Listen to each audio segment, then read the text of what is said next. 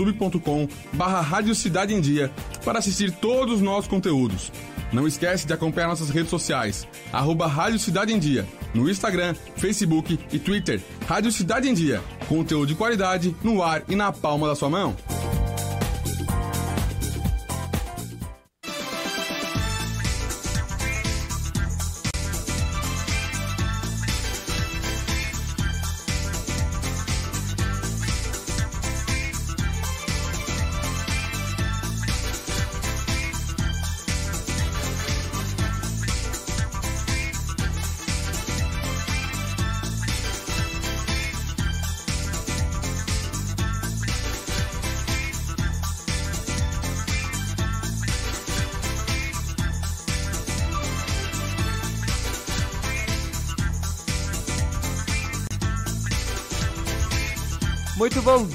Dia! Sejam todos bem-vindos ao cotidiano desta segunda-feira. Começamos mais uma semana e faremos aí uma excelente semana, se Deus quiser. 9 horas e 32 minutos. Sejam todos muito bem-vindos à sua dose diária de entretenimento e conteúdo. Hoje é segunda-feira, 13 de janeiro. Sejam todos bem-vindos mais uma vez.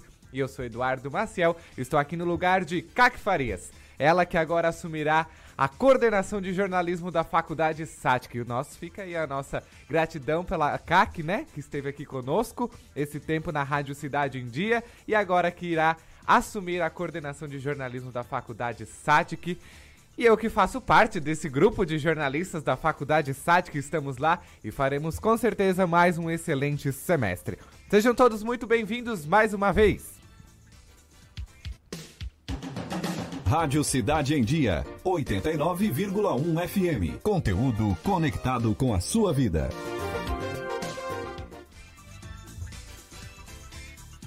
Você está sintonizado na Rádio Cidade em Dia 89.1 FM e nós estamos também nas redes sociais, lá no Facebook, no Instagram e também no YouTube. Lembrando que nós estamos ao vivo no YouTube e também no Facebook. Quer mandar uma mensagem pra gente? Quer fazer pergunta? Quer mandar abraço? Quer mandar o seu alô? Manda aí no 991564777 que eu estou aqui com o WhatsApp aberto esperando o seu contato. 991564777. E o programa desta segunda-feira contra, conta aí com a produção do nosso amigo jornalista Luiz Fernando Velho e também com os trabalhos técnicos de Sandro Freitas. Unir aprendizado e diversão. Esse é um objetivo da Amplis, um espaço pensado para potencializar a infância de crianças e pré-adolescentes de Criciúma. Edu, é, e nós vamos conhecer um pouco mais desse espaço e eu vou receber a educadora física, professora de dança e coreógrafa, Cíntia Varmelin. E a educadora física psicomotric, psicomotricista. É um trava-língua. Meu Deus. Relacional Patrícia Ismânia Spilleri Comim. O leite materno fornece todos os nutrientes que o recém-nascido necessita para os primeiros meses de vida, além de ser uma maneira prática e acessível de alimentar o seu filho. A Organização Mundial da Saúde recomenda a amamentação exclusiva e livre demanda até os seis primeiros meses de vida da criança e seguir com a amamentação até os dois anos ou mais. Porém, muitas, muitos, muitas recém-mães não conseguem se adaptar ao processo de amamentação por falta de orientação adequada. Eu vou receber a fisioterapeuta pélvica e doula e consultora e, em e aleitamento materno, Kellen Gava do Minelli. Hoje o programa tá um trava-língua que, meu Deus. Mas nós vamos seguir. vamos falar sobre também as artes marciais mistas, o conhecido MMA que é um tipo de luta oficial em que os atletas que se confrontam podem utilizar golpes de mais ou de uma arte marcial. Em geral, é bastante comum que cada atleta tenha sua especialidade em uma modalidade específica. Para conhecer um pouco mais sobre o MMA, eu vou conversar com o empresário Fabiano Vanierviski. Eu tô falando que o programa de hoje tá trava-língua. E a partir deste sábado, dia 11, bancos, comerciantes e empresas que emprestam dinheiro podem consultar o cadastro positivo para decidir se concedem ou não crédito aos clientes. Mas você sabe o que é para que serve o cadastro positivo? Para tirar essas dúvidas e outras dúvidas, eu vou conversar com o vice-presidente da CDL de Criciúma, Henrique Vargas. O nosso cotidiano de hoje está só começando. Está no ar um programa leve e solto para alegrar o seu dia com muito conteúdo e diversão, bem-estar, saúde, cultura, tecnologia e muito mais assuntos interessantes para a sua vida. Tudo que está no seu dia a dia está no programa Cotidiano. Muito bem, Olha só, eu falei e elas já estão aqui comigo, o Trava-Língua de hoje. é isso aí, ó. Um aprendizado e diversão. Esse é o objetivo da Amplis, um espaço pensado para potencializar a infância de crianças e pré-adolescentes de Criciúma. E nós já estamos aqui com a educadora física, professora de dança e coreógrafa, Cíntia Varmelin. Acertei? Acertou. Ah, viu? Olha só, acertei. E a educadora física psicomotricista relacional Patrícia Ismania Spiller e Comim. Acertei também? Sim. É? Bom dia. Bom dia, meninas. Tudo bem com dia, vocês? Tudo jóia. Que prazer recebê-las aqui conosco. Prazer é nosso. Me contem um pouquinho, o que, que é essa Amplis? E agora?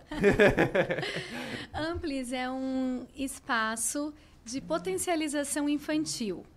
É, o ano passado, nós iniciamos com o Espaço Psico, que era é, é, é uma, um atendimento que eu já fazia há algum tempo atrás em psicomotricidade relacional. O ano passado, a gente montou um espaço e ampliamos um pouco essa questão da psicomotricidade. Então, a gente fez um espaço de potencialização infantil, onde a gente coloca diversas atividades, bem diferente eh, da- das atividades escolares, mas que vão potencializar esse aprendizado, porque a criança de 0 a 6 anos é a fase que ela mais aprende, né? É ali que se forma a personalidade da criança.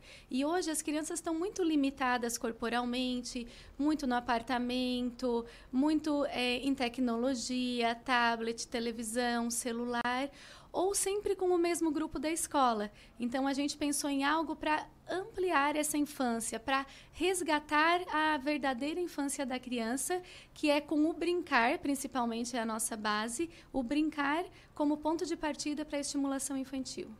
Essa questão da criança hoje estar num mundo tecnológico, né, dentro do apartamento, só sentado no sofá, em frente à TV, vocês veem uma certa dificuldade em se relacionar com ela? Como é que é esse processo? Não, nós enquanto profissionais não. As crianças, eu penso que elas tenham a essência de criança, né? E, e todas 100% das crianças que chegaram até nós, seja no Amplis, seja em escolas, elas elas sabem ser crianças sim. A questão é tirá-las do ambiente tecnológico, né, e proporcionar a ela esse ambiente mais de, de uma aprendizagem mais lúdica, mais brincante. Elas amam. Elas, é, elas não, não pedem para. Tanto é que nosso espaço não tem nem TV. Em nenhum momento elas pedem celular, pedem tablet, pe- elas se envolvem realmente nas atividades. Se envolvem realmente no que está sendo Isso, oferecido. sim. Qual a idade das crianças e dos adolescentes que podem estar participando? Bom, no período da manhã, normalmente a gente pega contraturno, né? Que é o horário que elas não estão na, na escola. Que, é, são crianças de 3 a 10 anos. E os nossos adolescentes, os nossos teens, eles frequentam mais no período da tarde, que é de 11 a 15 anos. Mas a adolescência é até onde tu se permite, né? Exatamente. Então, todos os adolescentes, ou os que se acham adolescentes, estão convidados. Estão convidados a participar. Com E que certeza. tipo de atividades são feitas, tanto para as crianças e para, o- para os adolescentes? Porque trabalhar com adolescente não é fácil, né? Não. não, não é fácil. Mas é gratificante, é bem legal. Quando, quando eles se sentem à vontade com a gente, é, é bem gostoso, assim. A conversa, tudo que eles têm para falar pra gente é bem, bem legal. Bem Daí tem uma troca bem bacana. Bom, as atividades. De manhã, a gente tem uma grade bem vasta, bem gostosa, desde chefe mirim, a funcional kids, contação de história, é, psicomotricidade, dança. Mas o que, Paty? Esqueci. É, horta. Enfim, é tudo que talvez hoje a mãe não, não possa estar fazendo em casa, né? Um bolo com a criança, plantar uma plantinha, É, e tirar também do tablet, do celular, fazer uma atividade física, porque hoje estão muito sedentários. Enfim, são as nossas atividades, mas eles ficam bem à vontade, né? Pelo brincar espontâneo. E os nossos é, adolescentes, hoje a gente está com o Funcional Team, artes marciais e por aí vai. E aí vai um infinito, é, infinito. Uma, um infinito leque de atividades é, que são oferecidas. Isso. Essas atividades, é, os pais levam eles é, de manhã, eles podem, por exemplo, as crianças são entregues de manhã num determinado horário, eles ficam até a tarde ou só o meio período? Então, é, a gente, além de ser esse centro de potencialização infantil, a gente buscou ser um apoio para os pais. Então, o pai pode tanto é, é, ir para o Amplis no sentido de socorro. Ah, e hoje eu não tenho com quem deixar, posso deixar no Amplis? Sim. Mas o nosso foco principal é o contraturno, só que um contraturno de uma forma diferenciada. Ele não, não é obrigatório eles praticarem todas as manhãs. O pai pode optar uma, duas, três, todas as manhãs. Podem optar deixar de manhã é, ir buscar final da manhã, deixar ir almoçar. Então, a gente se propõe a isso.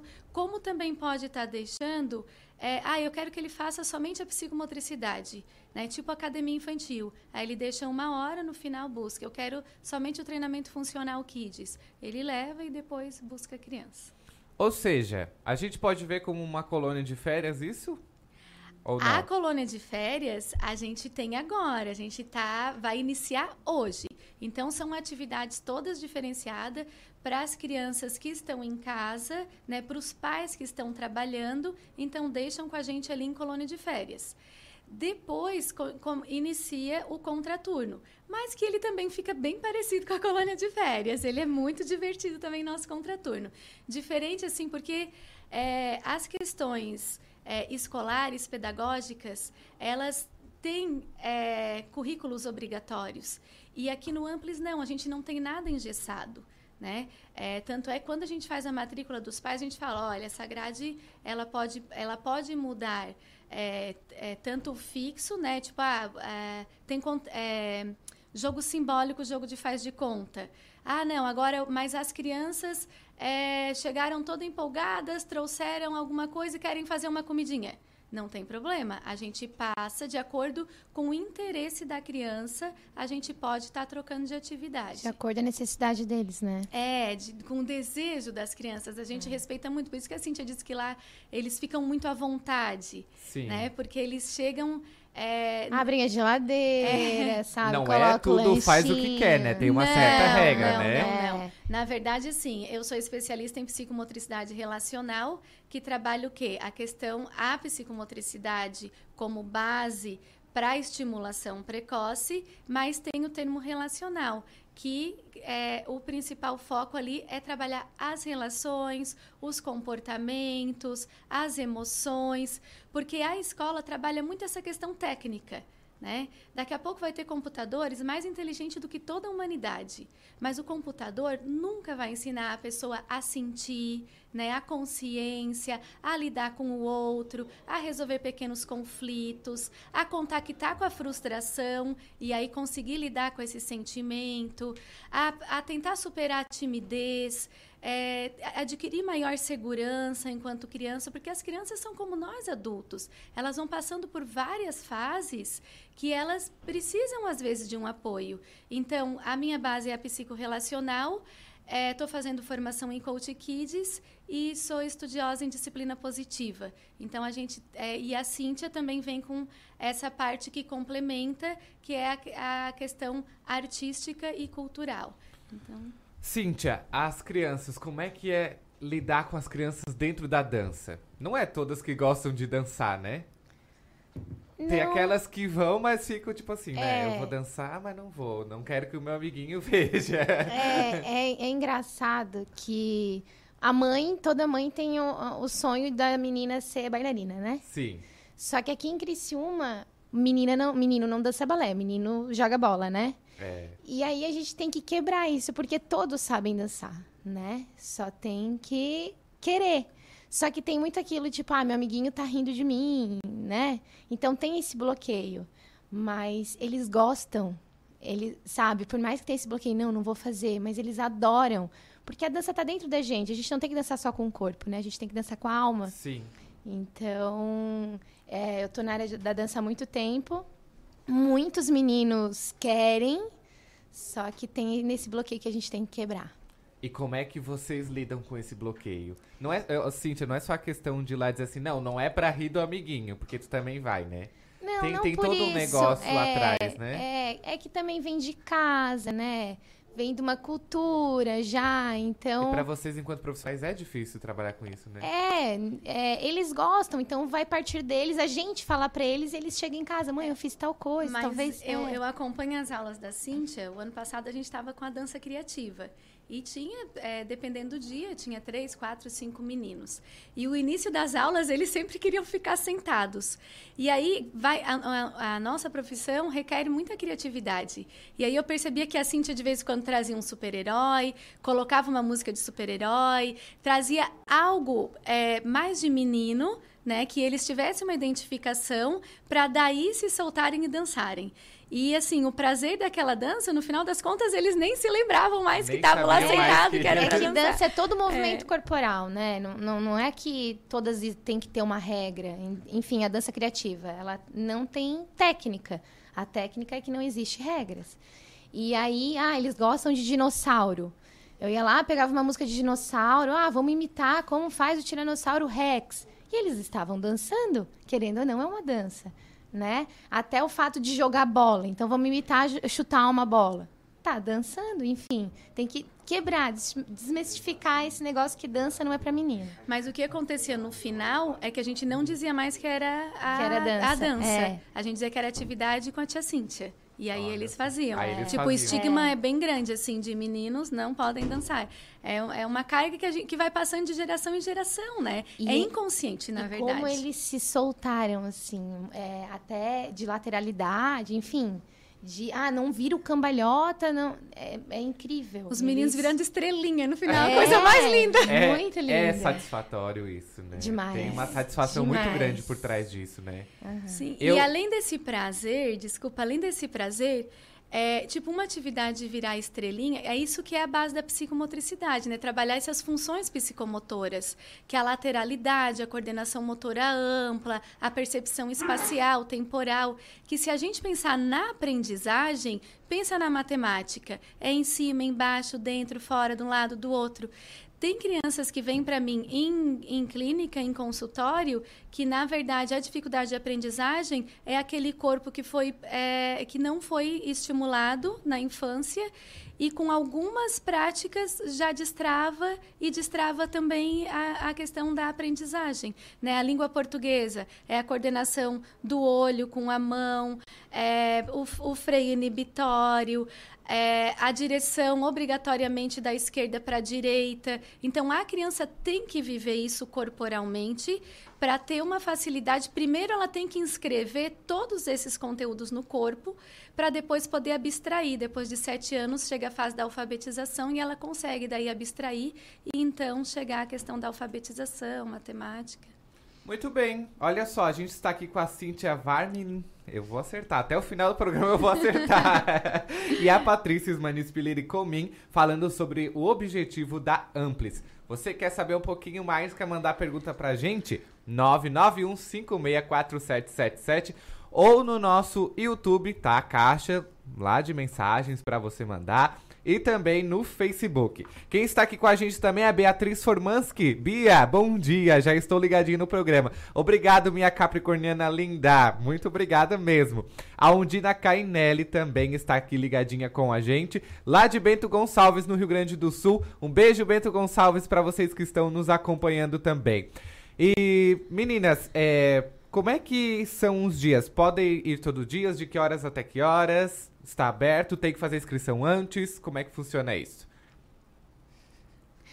É, no período da manhã, a gente inicia as atividades às 8h30 até às 11h30, né?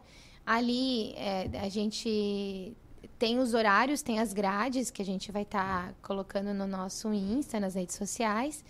E vão saber todas as atividades que tiveram naquele dia. É, e à tarde ainda estamos com inscrições abertas para os teens, né? Mas é, a grade, é, cada um pode fazer a sua, quer ir uma manhã, pode ir uma manhã, quer duas, pode ir duas, quer ir todas, pode ir todas. Um horário só, né? Aí escolher uma atividade também pode estar escolhendo uma atividade. E aí cada um faz o seu horário. Tudo isso tem um custo mensal ou é por aula? As duas opções. As duas opções. Isso. Ou seja, vai lá, conversa É. com, com o pessoal. Tem tanto é, o por, por aula ou por manhã, né? Ah, quero só uma manhã. Ou não, quero só fazer essa atividade. Então, é, é mensal por aula. Ou não, quero participar dos planos combos de contraturno. E aí, a, a escolha ali é a que mais se adequa à rotina da família ou ao perfil da criança, né? Tipo, ah, amanhã, na quarta eu tenho babá, não tenho necessidade de tirá-la de casa. Ah, então eu quero na terça e na quinta. Então é bem tranquilo. Só que tem que entrar em contato com a gente antes, principalmente esses de é, emergência, porque nem sempre tem vaga. Então, Exatamente. é, entra em contato pelo WhatsApp, pergunta, ah, Paty, Cíntia, tem vaga amanhã? Posso levar? E aí a gente é, faz essa pré-reserva, vê se, se há possibilidade ou não. Ou não. Sim, é, Patrícia, já que nós temos um tempinho ainda, vamos sair um pouquinho do, do espaço. Explica um pouquinho pra gente mais um pouquinho sobre esse psicomotricista, que é um trava-língua, né? é um trava-língua, psicomotricista, é isso aí. Então, a psicomotricidade, ela é importantíssima para a criança. Né? Eu sou especialista em psicomotricidade relacional pelo CIAR, que é um Centro Internacional de Análise Relacional eh, de Curitiba.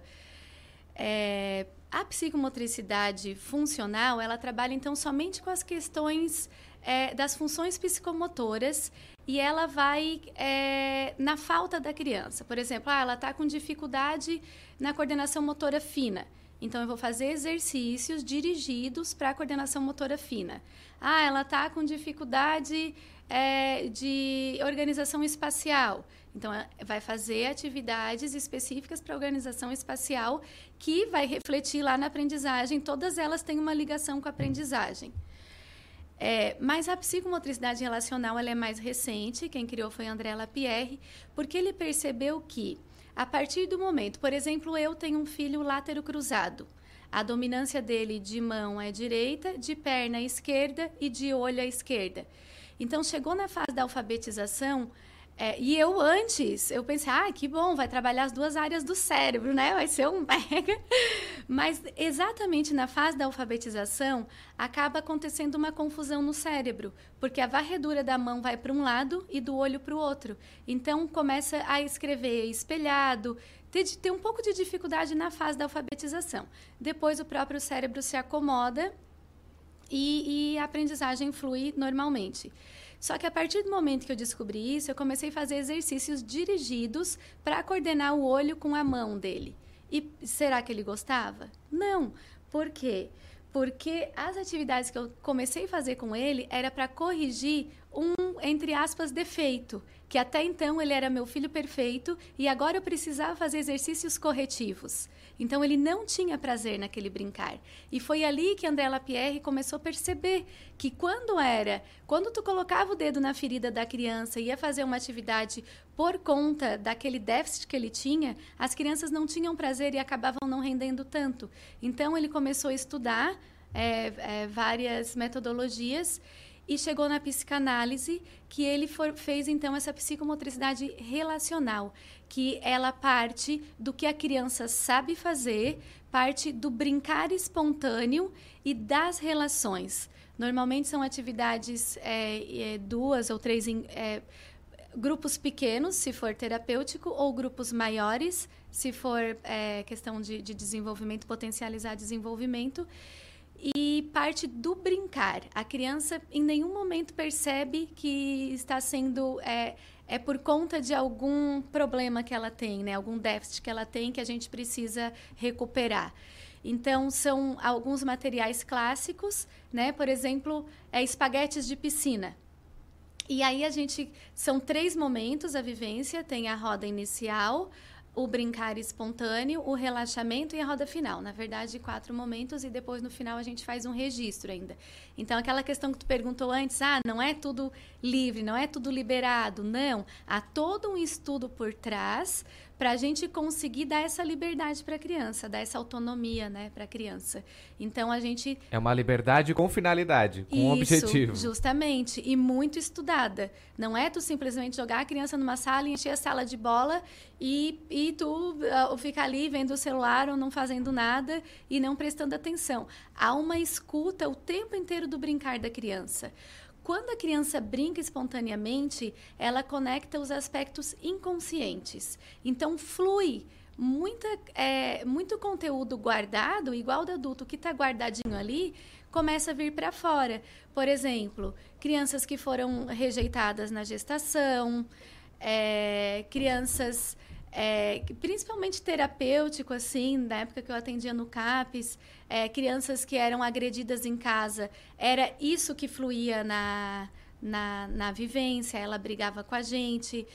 E, e, e coisas assim é, do cotidiano do dia a dia que às vezes a gente. Ai, ela é tão. Ela é tímida demais. Né? O que, que acontece? Às vezes a mãe não sabe. Eu sou decodificadora corporal. É, muitas vezes eu percebo exatamente destravar e, e qual foi a vivência que aconteceu aquilo. Muitas vezes não, a criança vai evoluindo naquele brincar e vai se transformando. Então, tudo o que é muito, muito tímida ou muito agressiva, muito insegura, a psicomotricidade trabalha com todas essas questões emocionais de uma forma muito divertida para a criança e que dá um resultado muito bom e muito rápido. Porque a criança, se ela vai para um psicólogo, ela não vai conseguir verbalizar o que está acontecendo com ela.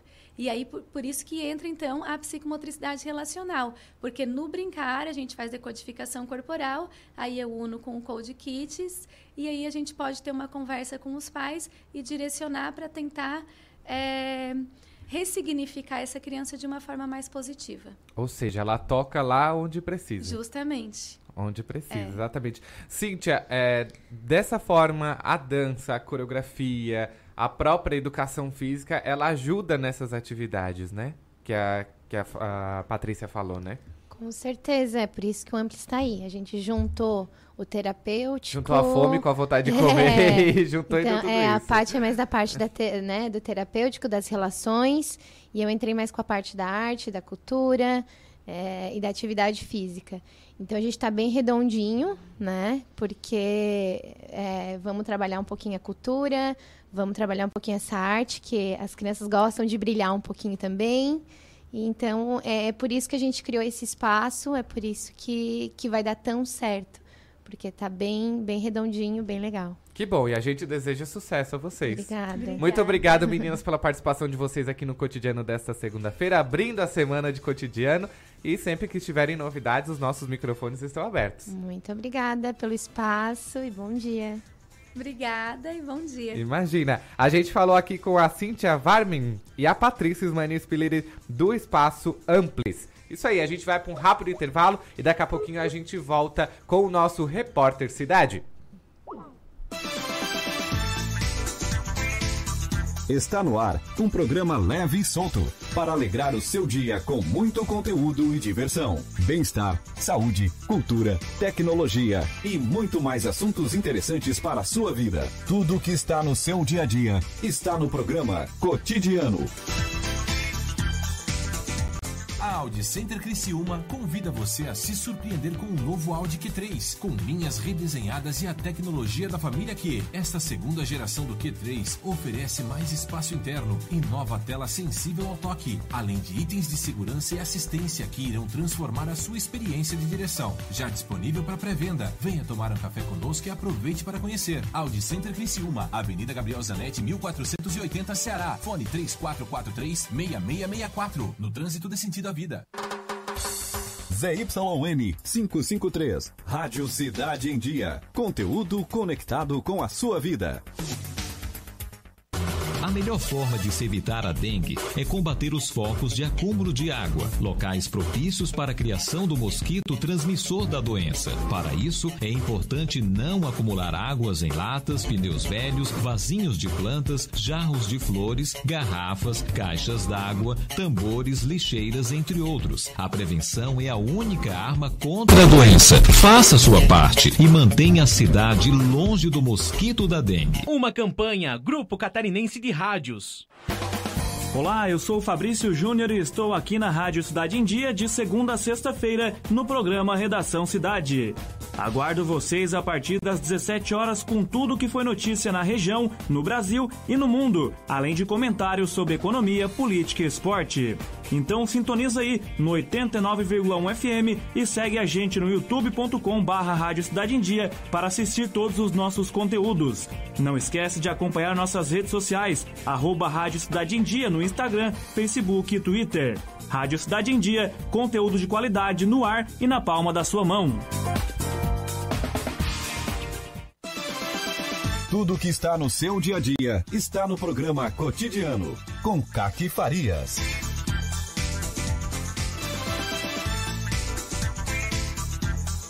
Voltamos no cotidiano desta segunda-feira, 10 horas e 1 minuto. Criciúma ensolarada, amanheceu ensolarado aí. Hoje de manhã tava friozinho, mas o sol já tá aí para esquentar todo mundo. Daqui a pouquinho a gente tem a previsão do tempo com o Ronaldo Coutinho. E agora a gente chama o nosso repórter Cidade, porque ontem pela manhã o vigário paroquial da paróquia Santa Bárbara de Criciúma, o padre Ângelo Galato, faleceu na manhã deste domingo, dia 12, aos 84 anos. Padre Galato atuou por muito tempo na Diocese de Criciúma, destacando seu trabalho na própria paróquia de Santa Bárbara. O nosso repórter Marce Marcelo Debona traz mais informações do velório. Bom dia, Marcelo, como está por aí? Bom dia, eu estou aqui na Igreja Matriz Santa Bárbara, onde está terminando aqui a missa de corpo presente do Padre Ângelo Galato. A missa está sendo celebrada pelos bispos Dom Jacinto Inácio Flá, o bispo aqui da Diocese de Criciúma, e também pelo bispo de Rio do Sul, Dom Onésimo, ele que é natural aqui de Criciúma, Dom Onésimo. Centenas de fiéis estão aqui acompanhando aqui a missa de corpo presente, a despedida aqui do Padre Galato. Essa já é a quinta missa de corpo presente que está sendo realizada aqui na Matriz Santa Bárbara. Nós tivemos uma ontem às 17 horas, depois outra às 19 e a última de ontem às 22 horas. Hoje pela manhã a gente já teve uma missa às 6 da manhã e essa que está sendo finalizada agora começou às 9 horas da manhã. O sepultamento do Padre Galato está previsto agora para após a, a missa, era para as 10 horas, mas vai acabar atrasando um pouquinho, deve ser por volta das 10 e meia. O cortejo vai sair daqui da Matriz Santa Bárbara em seguida, com destino ao cemitério municipal no bairro São Luís. O sepultamento ocorrerá no Jazigo dos Padres Diocesanos, ali no cemitério municipal do Padre São Luís. No cemitério municipal São Luís.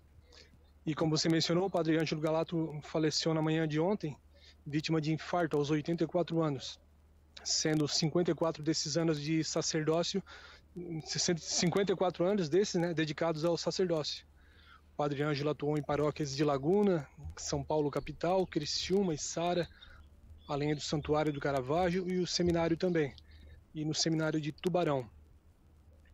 E desses seus 54 anos de sacerdócio, as, as igrejas que ele serviu por mais tempo foram a paróquia São José, ali ele permaneceu no centro de Criciúma, a paróquia São José, ali ele permaneceu de 1990 a 1993 e depois regressou em 1999, onde ficou até 2010.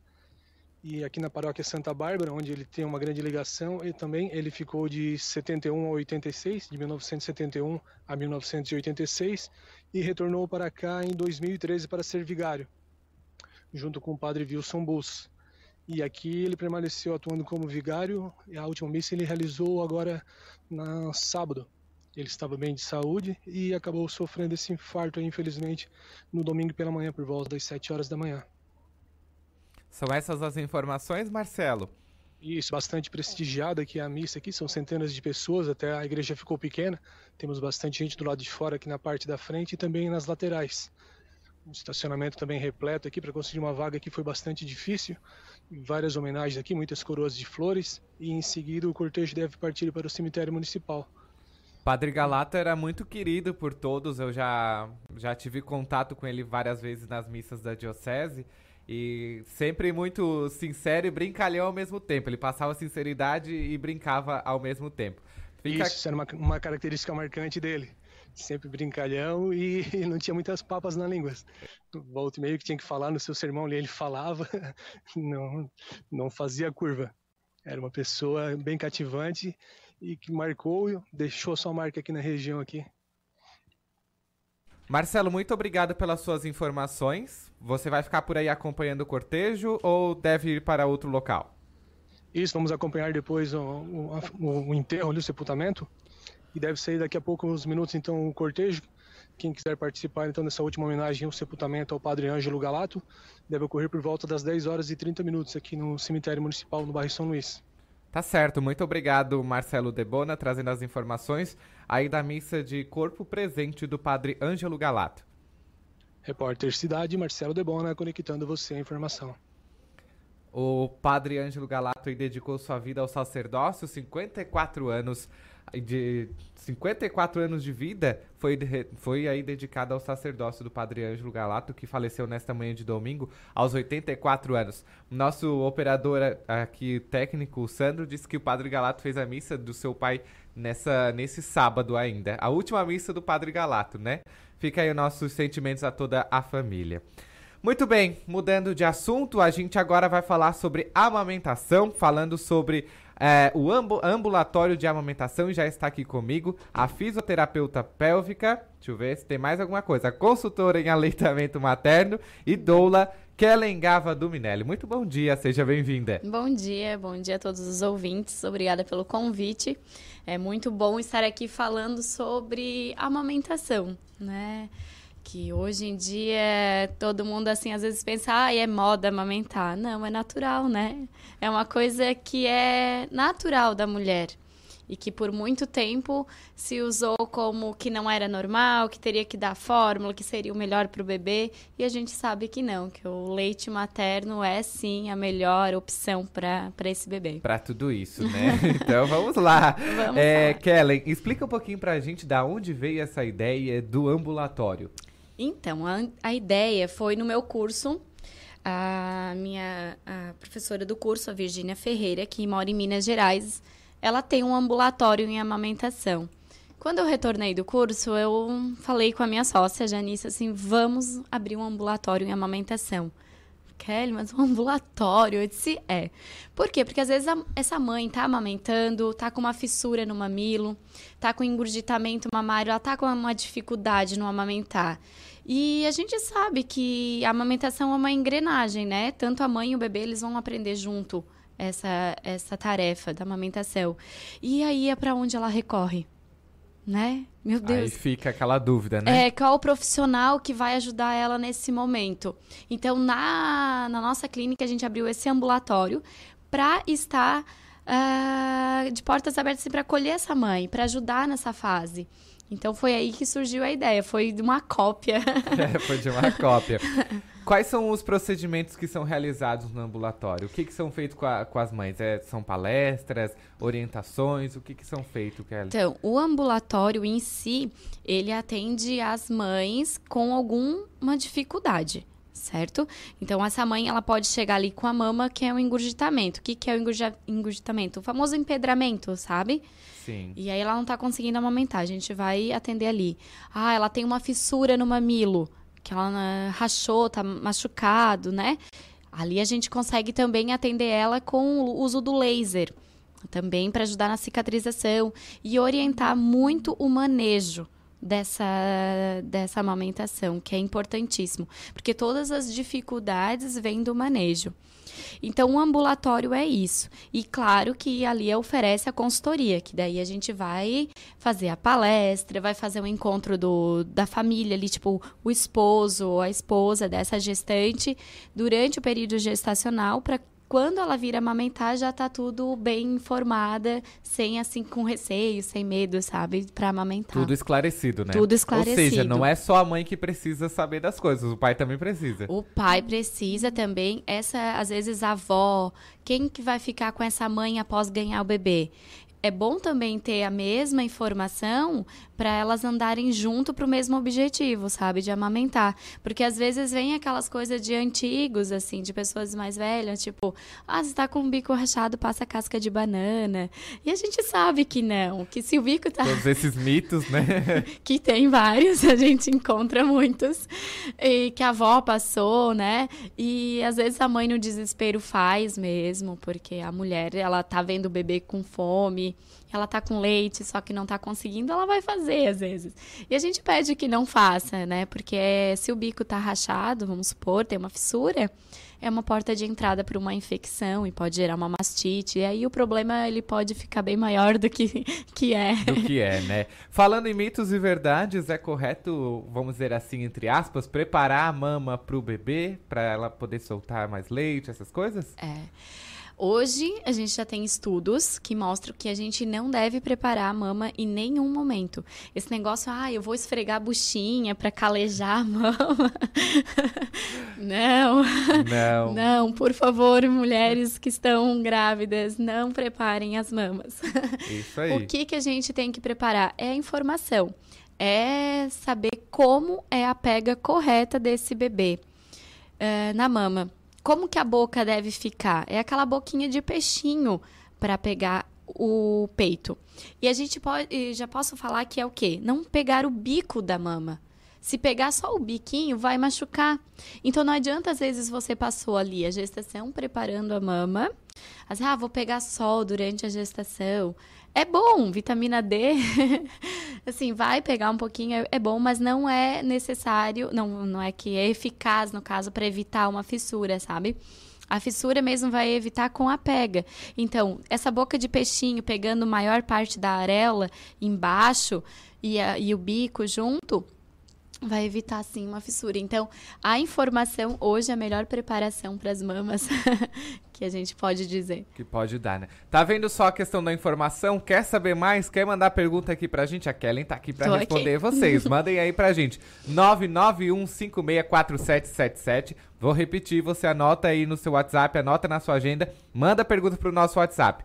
991564777. Ah, não quero mandar no WhatsApp, eu quero mandar lá no YouTube que eles estão ao vivo. Pode mandar, caixa de perguntas, caixa de mensagens está lá disponível.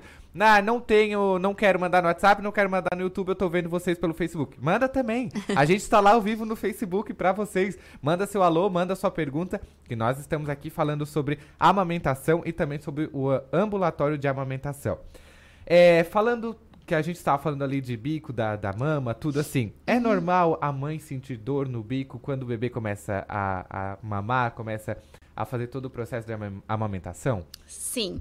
Ali nos primeiros primeira semana, né? A gente pode dizer que é normal sentir um desconforto. Claro, não uma dor muito grande, mas um desconforto sim é normal. Uhum. Isso mesmo. Só não pode passar nesse período, assim, né? Se ah, tá uns 15 dias com muita dor, tem que procurar um auxílio. Aí já é bom procurar uhum. alguém para dar a orientação certa, até um médico. Pode ir no ambulatório? Pode ir no ambulatório também. Pode ir no uhum. ambulatório. Kellen, olha só, tira uma dúvida aqui. Existe leite fraco?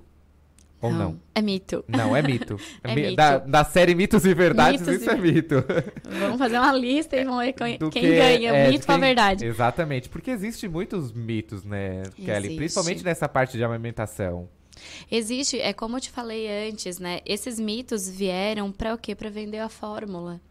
Né? Lá atrás, há anos atrás. Até há muito tempo atrás existiam as damas, de le... as, as mães de leite, né? Que o, as pessoas ganhavam um bebê e davam para uma outra mulher amamentar. E aí depois até entrou a fórmula. É uma história bem longa, assim. Bem longa. A gente fica aqui o dia inteiro. Fica o dia inteiro. E aí entrou isso. Ah, o leite é fraco, vamos dar forma, vamos complementar. O leite não é fraco. Cada bebê recebe o leite ideal para ele. O nosso corpo é tão inteligente que ele, a mãe ela vai fazer o leite ideal para o seu bebê. Cada mãe é diferente. Um leite, é, às vezes, um leite da minha colega é diferente do meu, meu leite, né? Porque eu ainda amamento. Pro, ele já produz o próprio, o próprio, no caso, né? O próprio leite, ele já vem específico para o bebê que está ali dentro. Isso né? mesmo, que está amamentando, ele vai produzir o próprio leite. Então, assim, o que, que muitas vezes acontece? Essa mãe, ela não tem muita paciência para amamentar. Uh, hoje em dia tem esses benditos aplicativos, né? Ai, é 30 minutos. E a mãe tá ali agoniada já para ver quando dá o 30 minutos para tirar o bebê do seio. Então, uh, essa parte faz com que o leite fique fraco mesmo, porque o bebê não mama o suficiente. Às vezes ele não tem uma pega correta, não tá mamando o suficiente. Ele não consegue sugar eficientemente, vamos dizer assim, né? Então, vem um leite fraco mesmo. Aí está o leite fraco. Aí está o leite fraco. Então, se essa mãe, ela seguir como a Organização Mundial de Saúde preconiza, que é amamentar em livre demanda, o que, que seria livre demanda? O momento que o bebê quiser. E aí. Sentiu fome pode dar. Sentiu fome, dá. Não regular, assim, ai, tem que ser de duas em duas horas ou de três em três horas, sabe? É o momento que ele quiser. Porque a gente tem que lembrar que o, o peito da mãe, ele não é só alimento. Ele é segurança, ele é carinho, ele é proteção. Esse bebê, ele ficou nove meses com essa, com essa mãe, desculpa. E agora ele chegou num mundo que ele não, não, não conhece nada. Então, o momento que ele chora, às vezes, ele quer o peito para quê? Para se sentir protegido, Pra dizer, essa é minha mãe. Essa é minha mãe, porque ele escuta o mesmo coração que batia dentro da barriga. O jeito de andar é o mesmo que ele sentia dentro do útero. Então, essa mãe é carinho e proteção, principalmente nos três primeiros meses, que a gente chama de gestação. Então, esse momento, a mulher ela tem que estar muito conectada com o bebê. A gente fala muito no ambulatório, faz essa troca de olhar quando você está amamentando, olha para esse bebê, conversa, esquece os aplicativos, esquece, Esquece aquele celular, celular, isso, fica conectada com esse bebê, que a mamada vai ser mais efetiva e não vai existir leite fraco. Se essa mãe, ela tem um objetivo de amamentar, porque a gente tem que respeitar também. Tem mães que não querem amamentar. É uma opção dela. E tá tudo bem, né? A gente não pode julgar essa mãe que não queira amamentar. Mas aquela que quer e né, estudou e sabe os benefícios todos da amamentação, não existe leite fraco. Existe sim, às vezes, a ansiedade da mãe que faz com que às vezes o leite não desça também.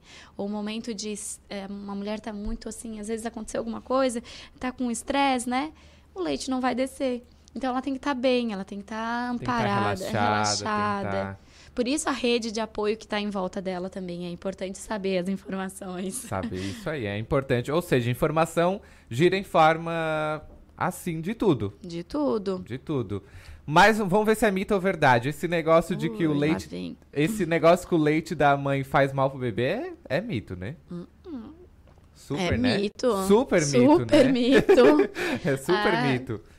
Só lembrando que quando a gente pare, né, que é quando a gente o bebê nasce ali, o leite ele vai descer a partir do momento que a placenta se descola do útero, certo? Então vai lá no cérebro a informação que nasceu um bebê que a gente tem que amamentar. Então desce o colostro. Entre até o quinto dia ali tem o colostro. Esse colostro ele é tão rico em proteínas, tão rico em anticorpos que ele é considerado a primeira vacina do bebê.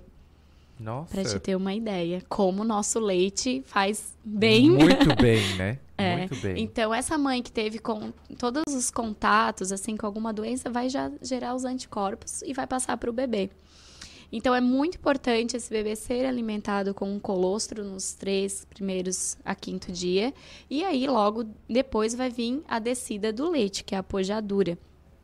E aí vai ocorrer nesse terceiro a quinto dia. Cada mãe responde num período, certo? Então, amamentar, sim, é o melhor alimento para o bebê, não faz mal. Em qualquer lugar. Em qualquer lugar.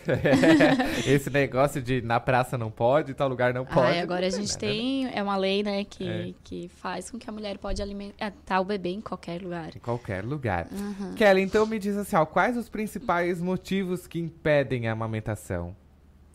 Os principais motivos, assim... Vamos falar a verdade agora. É, a verdade, né?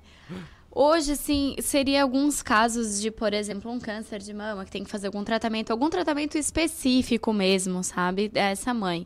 Eu já tive uma amiga minha que, aos oito meses de gestação, descobriu um câncer de mama.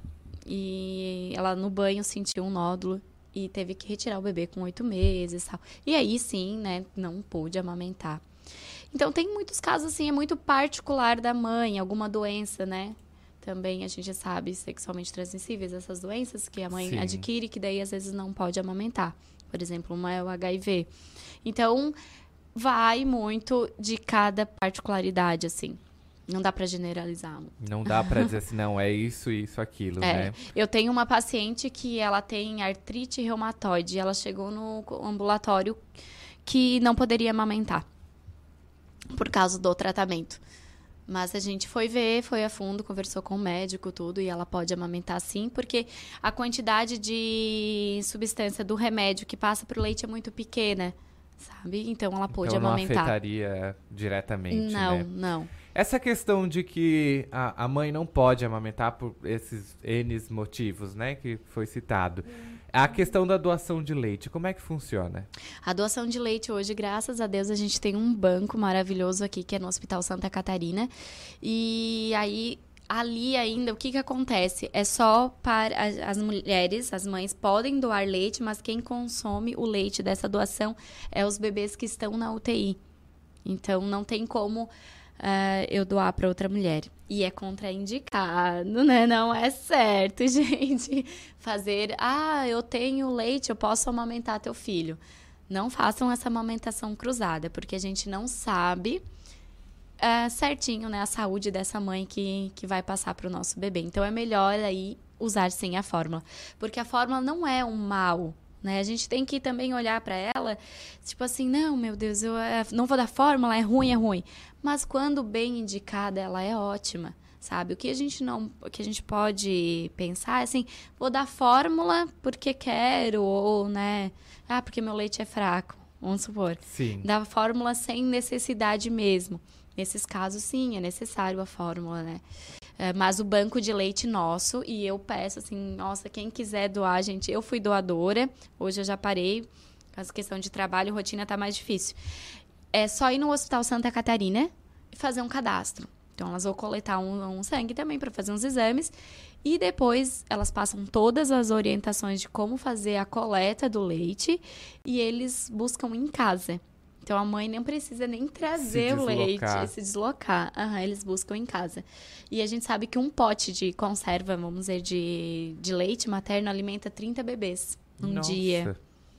É muito, hein? É bastante. E a gente precisa de doadoras. Gente, não é pra botar o leite dentro do pote de conserva. Não, não, tem todo um procedimento. Tem todo um procedimento, é. pelo amor de Deus. Mas é só pra vocês terem ideia o tamanho do pote, sim, né? Um pote assim, sim. vamos ser de conserva, aquele tamanho alimenta 30 bebês, assim. Exatamente. Chegou pergunta aqui, ó. Opa. Sabendo que não tem leite forte ou fraco, mas a mãe possui algum problema de falta de vitaminas, por exemplo, anemia, o leite terá nutrientes necessários para a criança ou a mãe terá que passar por algum tratamento de reposição? A mãe tem que passar.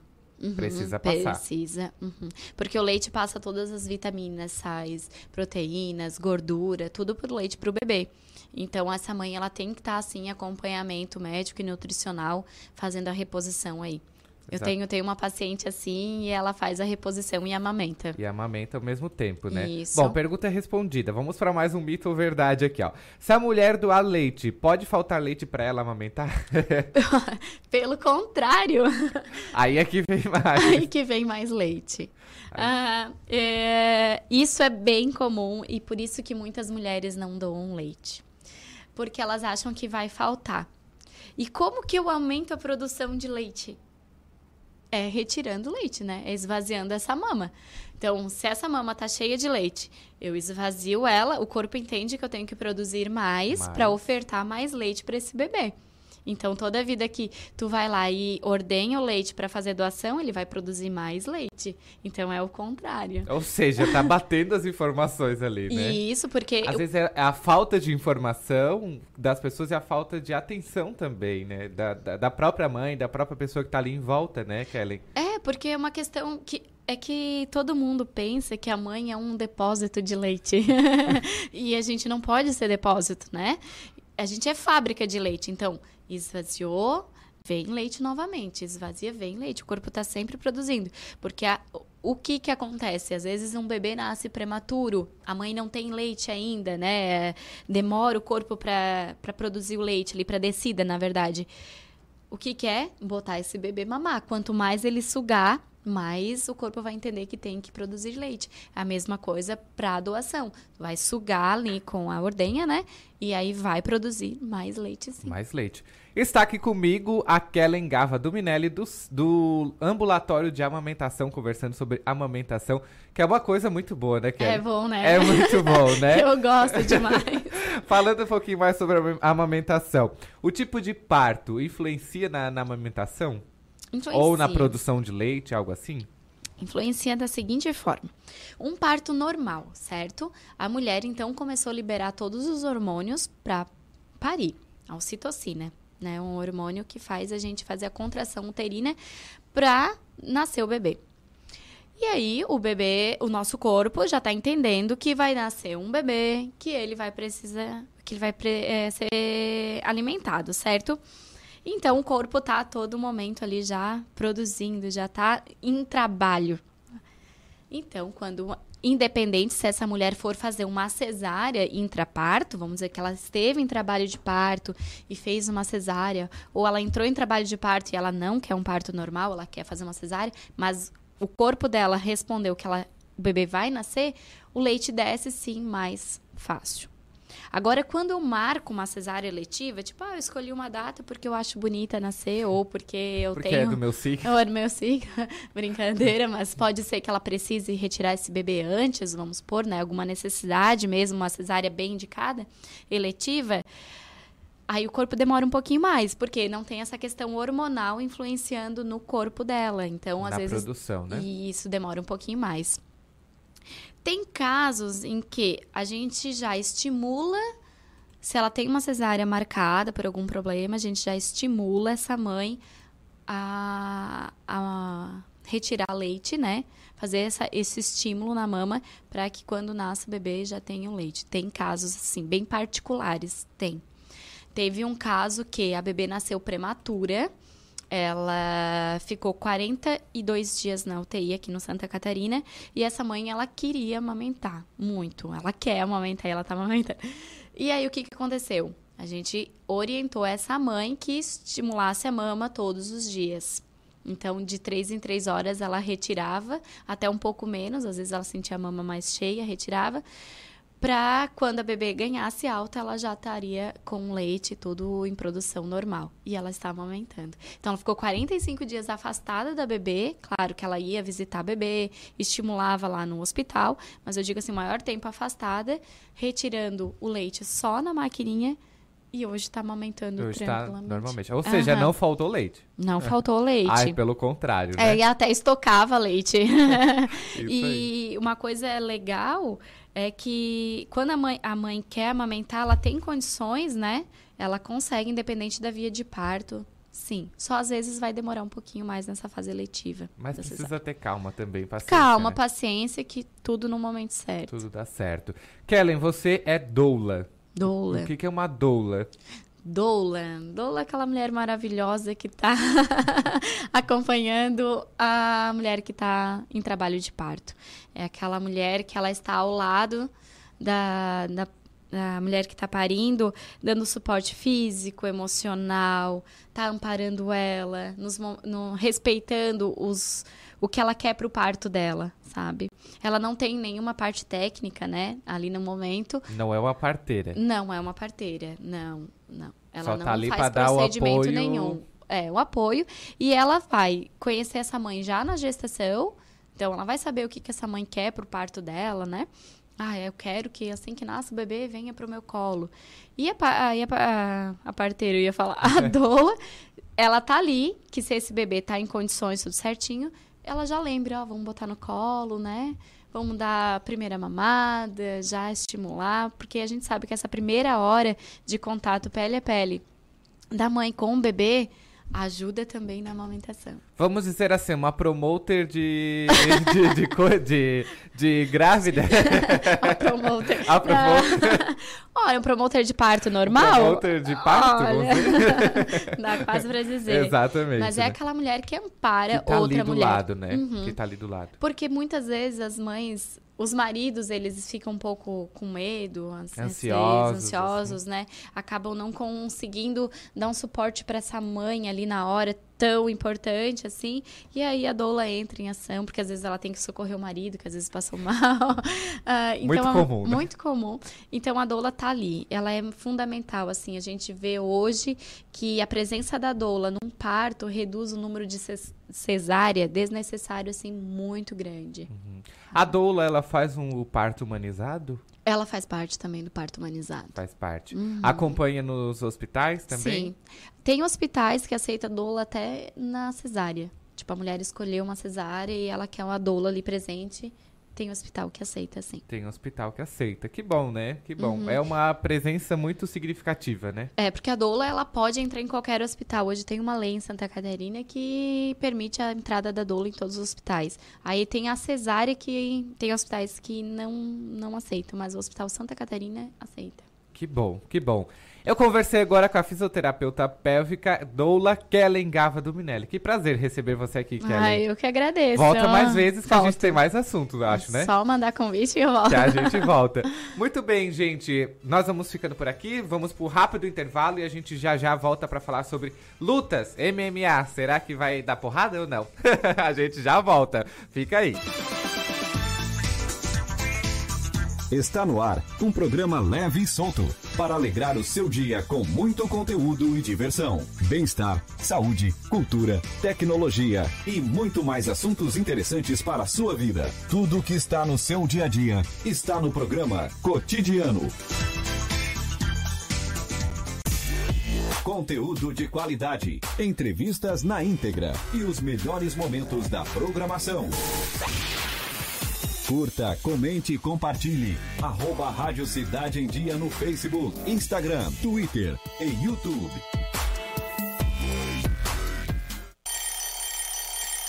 Desperte a sua empresa para o mundo digital.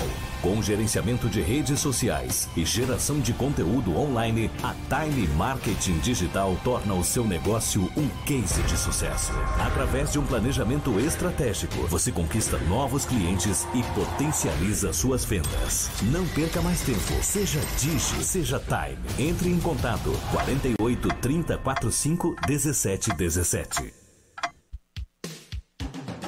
Rádio Cidade em Dia, 89,1 FM. Conteúdo conectado com a sua vida. A melhor forma de se evitar a dengue é combater os focos de acúmulo de água, locais propícios para a criação do mosquito transmissor da doença. Para isso, é importante não acumular águas em latas, pneus velhos, vasinhos de plantas, jarros de flores, garrafas, caixas d'água, tambores, lixeiras, entre outros. A prevenção é a única arma contra a doença. Faça sua parte e mantenha a cidade longe do mosquito da dengue. Uma campanha Grupo Catarinense de Rádios. Oi, pessoal. Eu sou Márcio Mariano e estou aqui na Rádio Cidade em Dia, de segunda a sexta-feira, no programa Boa Noite Cidade. Aguardo vocês a partir das 20 horas, abrindo espaço para as notícias dos bairros, entrevistas com líderes comunitários, lideranças políticas e muito mais. Então, sintoniza aí no 89,1 FM e segue a gente no youtube.com barra Rádio Cidade em Dia para assistir todos os nossos conteúdos. Não esquece de acompanhar nossas redes sociais, arroba Rádio Cidade em Dia no Instagram, Facebook e Twitter. Rádio Cidade em Dia, conteúdo de qualidade no ar e na palma de sua mão.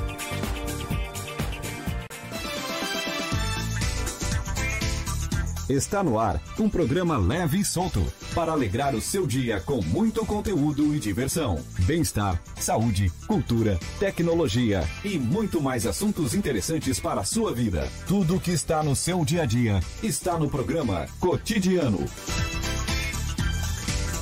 Estamos de volta. Muito bom dia para você que sintonizou agora na 89.1 FM. Nós somos a Rádio Cidade em Dia. E nós estamos aqui também no Facebook, no Instagram e também no YouTube. Olha só, ao vivo no YouTube e também no Facebook, tá bom? Quer achar a gente no Instagram, arroba Rádio Cidade em Dia. Olha só, tem gente falando assim, ah, nós- nós não estamos achando vocês. Só olha lá aquela bolinha toda colorida com uma conversinha ali no meio, com ícone de conversinha. É a gente. É a gente. Aquela bolinha toda colorida, azul, vermelha. É a gente que tá lá. Tá bom? Quer mandar mensagem pra gente? 991564777. Tá bom? Não deixe de mandar porque agora Vamos ver se vai dar porrada ou não. Eu não quero apanhar hoje, mas nós vamos falar sobre MMA. Já está aqui comigo o empresário Fabiano Winiarski. Acertei o sobrenome? Isso aí, isso mesmo. Isso aí, muito bom dia, Fabiano. Bom Seja bem-vindo. Vamos falar um pouquinho sobre MMA. Pra quem não sabe, o que que é o MMA? MMA é uma sigla americana de Mixed Martial Arts, que é- são as artes marciais mistas. É a mistura de artes marciais. Uh, nós, anos atrás, tínhamos o Vale Tudo, né, o tão famoso Vale Tudo. E aí, como foi popularizando bastante, os Estados Unidos teve uma, um, uma aceitação muito grande lá. No Japão também, os brasileiros sobressaíram muito. E aí, o Vale Tudo, criado no Brasil, né, foi remodelado com novas regras. E aí, foi dado o nome, para ficar um nome mais aceitável né, para o público, de MMA. Ou seja, ainda vale tudo ou já está naquela média de quase é, não vale mais nada? não, é, é bem. Tem regras bem específicas, né? Mas tem uma variedade absurda de, de, de movimentos, de golpes que a gente pode utilizar. Existem as limitações, né? Existem regras que proíbem alguns golpes e algumas atitudes e tudo mais. Então, é controlado, né? A gente tem muita gente que acha que é violento, mas não. É, uma, é um esporte que tem um controle muito grande, né? Os árbitros costumeiramente são muito bem preparados e estão ali para proteger a integridade física dos atletas, mesmo eles tomando socos e chutes. É, os árbitros, é, os árbitros estão ali. Volte e meia eles interrompem a luta para o médico entrar e avaliar o lutador se ele pode continuar ou não lutando. Então, hoje, a preocupação com, com a saúde, com o bem-estar do atleta é muito grande. Muito, muito grande, né? Mais preocupação, sim, né? Sim, sim, muito. Não é, não é só apanhar, né? Não, não, não, não. Tá Fabi... longe disso. Sim. Longe Fabiano, o MMA seria uma mistura aí do jiu-jitsu com muay thai, essas coisas todas? É, as artes marciais que eu, que eu vejo que são um carro-chefe, né? É o boxe, o muay thai e o jiu-jitsu. Todas as outras podem e devem ser treinadas por quem pode treinar e gosta de treinar, mas para um atleta ser completo, ele precisa saber se defender em cima e atacar em cima e também se defender e atacar embaixo. Muito bem. Fabiano, nós vamos dar só uma pausa rapidinho na nossa conversa, sim, sim. porque o nosso repórter Cidade já está nos chamando. Ele está por Skype também. Marcelo, o que que manda daí? Oi, Edu. Eu volto aqui agora do cemitério municipal de Criciúma. O cortejo saiu há poucos minutos da paróquia Santa Bárbara e acabou de chegar aqui. Eu estou aqui com o bispo Jacinto. Bom dia, bispo. Bom dia. Bom dia a todos. Estamos fazendo essa caminhada da Igreja de Santa Bárbara até aqui o cemitério, o lugar onde ele tantas vezes passou, fazendo enterro de pessoas e certamente dos padres que mais visitou aqui esse lugar. Então nós fizemos essa caminhada também lembrar que ele na vida terminou sua missão, sua caminhada. Mas nós continuamos nossa caminhada na fé, na esperança, no amor e certamente o exemplo que ele nos deixou, um homem que nos deu um exemplo maravilhoso. Quem conheceu ele sabe muito bem que não precisa muitas palavras porque o testemunho fala é para tudo, né? Foi uma vida dedicada ao sacerdócio, 54 anos, deixou um legado bastante grande. Sim, exatamente. Eu sempre digo, ele, resumindo, a vida dele foi uma doação a Deus e ao próximo. Nada o impedia ele de qualquer hora do dia, qualquer hora da noite que fosse chamado, lá estava ele disposto é, a servir sempre, fazer o bem. E depois a gente nunca via ele uma pessoa triste, uma pessoa desanimada, sem esperança, pelo contrário, sempre uma pessoa cheia de esperança no coração para consolar e animar aos outros que às vezes passavam por tantas dificuldades. Obrigado, bispo. Que Deus abençoe, que nós continuemos nossa, nossa missão, nossa caminhada, sempre com essa alegria no coração. Somos todos filhos de Deus e um dia nos encontraremos todos de novo, juntos lá no céu. Que Deus abençoe a todos. Esse é o bispo Dom Jacinto Flá está aqui bem seguindo o cortejo, ele segue bem à frente junto com os padres e atrás aqui centenas de pessoas que vieram no cortejo desde a paróquia Santa Bárbara até aqui o cemitério municipal onde ocorrerá o sepultamento agora nos próximos minutos. Muita gente acompanhando o cortejo, né, Debona? Isso, até eles contaram com o apoio da Polícia Militar, dos agentes de trânsito. O pessoal veio caminhando, o cortejo foi caminhando desde a paróquia Santa Bárbara, que fica aqui próximo ao cemitério, até o cemitério municipal do bairro São Luís. Debona, você que estava acompanhando aí desde o início, tem muitos padres presentes, né? Por mais que agora seja um período de férias de, do, do sacerdócio, mas tem muitos padres presentes, né? Sim, sim. Vários padres da região aqui presentes, como não poderia deixar de ser, estavam presentes lá na, lá na missa de corpo presente, o Antônio Júnior e o Wilson Bus, que são ali da, da matriz. e vários padres da região também, além de políticos e fiéis em geral. Padre, o padre Ângelo Galato era um, um, uma figura muito querida e bem vista por todos, né? Isso, como o bispo falou, deixou um, um grande legado aqui na região. Foi uma pessoa ímpar aqui, que todos, não tinha quem não gostasse dele. Né? Como a gente mencionou antes, ali tinha um, um caráter diferenciado, até no seu sermão. Era bem diferente, fazia brincadeiras, em alguns momentos era de certa forma até rude, mas daquela forma que o pessoal conhecia. Mas bem tranquilo, assim, era bem querido pelos fiéis em Muito... função disso, trouxe esse grande público aqui na sua despedida. Exatamente. Ou seja, 54 anos não foi ontem, né, né Debona? Isso, foi uma vida dedicada ao sacerdócio. Dos 84 anos, 54 deles foram dedicados ao sacerdócio. E principalmente ele na matriz São José, no centro de Criciúma, diretor nos anos 90 e depois nos anos 2000. E agora na paróquia Santa Bárbara, onde você bem mencionou, ele realizou no sábado a sua última missa ali, até a missa de sétimo dia do nosso pai do nosso colega Sandro. Exatamente. E, Mas segundo a... os fiéis ele, ele a, apesar da idade, óbvio, né, não tinha nenhum problema físico assim, celebrava suas suas missas, tinha uma rotina normal, tranquila. É, o infarto. O pessoal foi pego de surpresa. De surpresa, exatamente. Mais algo a completar, Debona? Não, era isso. E já aproveitando a informação de trânsito, o cortejo está encerrando aqui, o trânsito está liberado, que estava interrompido aqui em frente ao cemitério aqui, acabou de ser liberado ali, todas as pessoas já adentraram o cemitério. Perfeito. Muito obrigado pelas suas informações. Qualquer novidade, qualquer coisa, pode nos chamar. Ok, repórter Cidade, Marcelo Debona, conectando você a informação. Muito bem, esse foi o nosso repórter Cidade, Marcelo Debona, que está acompanhando o cortejo aí do padre eh, Ângelo Galato, que faleceu na manhã de ontem, domingo, aqui em Criciúma. Padre Ângelo nos deixa aos seus 84 anos, sendo 54 anos de vida sacerdotal. Muito bem, a gente vai continuando por aqui, falando com o empresário Fabiano Winiarski, que está nos falando um pouquinho, nos explicando como é que é esse mundo das lutas, principalmente do MMA. Falando de MMA, a gente fala de UFC. O que, que é o UFC? Está dentro do MMA? É coisa separada? Tem semelhança? O UFC é o maior evento de MMA que existe no mundo.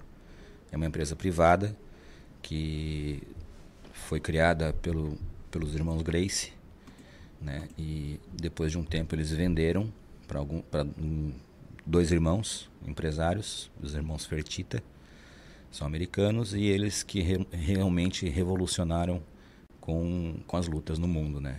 Eles colocaram, injetaram dinheiro e viram uma possibilidade de crescimento como empresa, injetaram um bom dinheiro no começo e hoje colhem os frutos Corre, são o, bem. O que eles inseriram, eles estão colhendo faz hoje. Faz tempo, faz tempo. Já, faz já tempo. recuperaram há muito tempo. Muito tempo. Ou seja, o MMA está dentro do UFC. Dentro do UFC. Está dentro do UFC, né? É, Fabiano, para a gente poder entender, mulheres e homens lutam. Sim, lutam. Os dois. Só não um contra não o outro, contra, né? É, não, Cada um na sua categoria, não é né? aceito, né?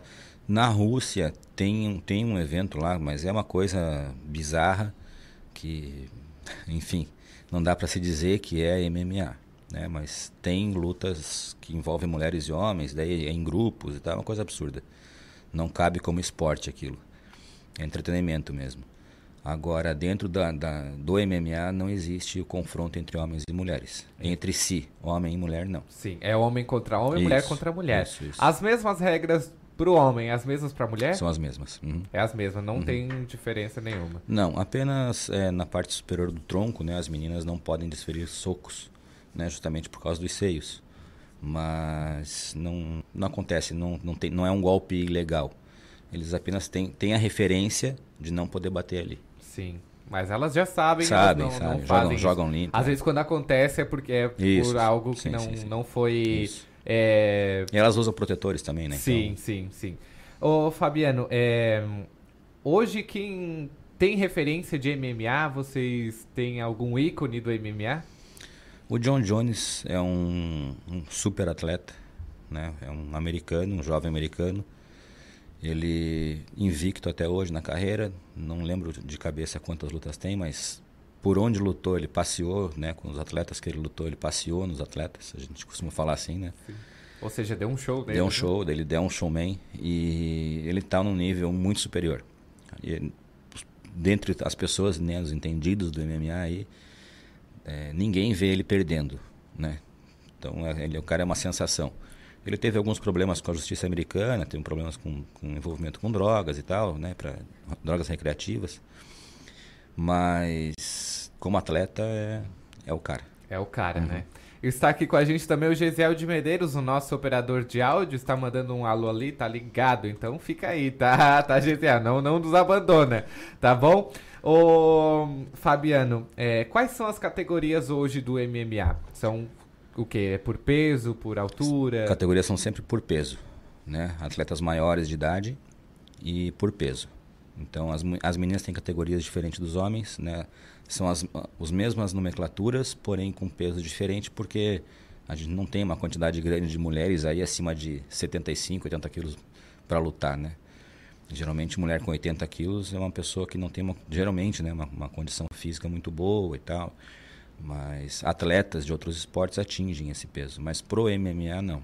Pro MMA, elas começam, se não me engano, com 45 quilos, 43 quilos e vai até aí o over, né, que é daí uma categoria é, para cima de 75. Aqui no Brasil, como é visto essa luta para vocês que fazem parte desse, desse mundo de lutas? É abrangente a pergunta, né? É, para quem está dentro do negócio, é uma coisa que é lucrativa, é uma coisa que traz só benefícios, né? A gente tem assim pequenas lesões, machucados, mas decorrente de treinamentos mas é muito bem visto assim, né? Tem várias pessoas que querem ser lutadores, né? Mesmo nunca tendo treinado nenhuma arte marcial e aí cabe aos professores, né? Aos, aos técnicos, de, de, é, aos profissionais da área indicarem o melhor caminho para aquelas pessoas.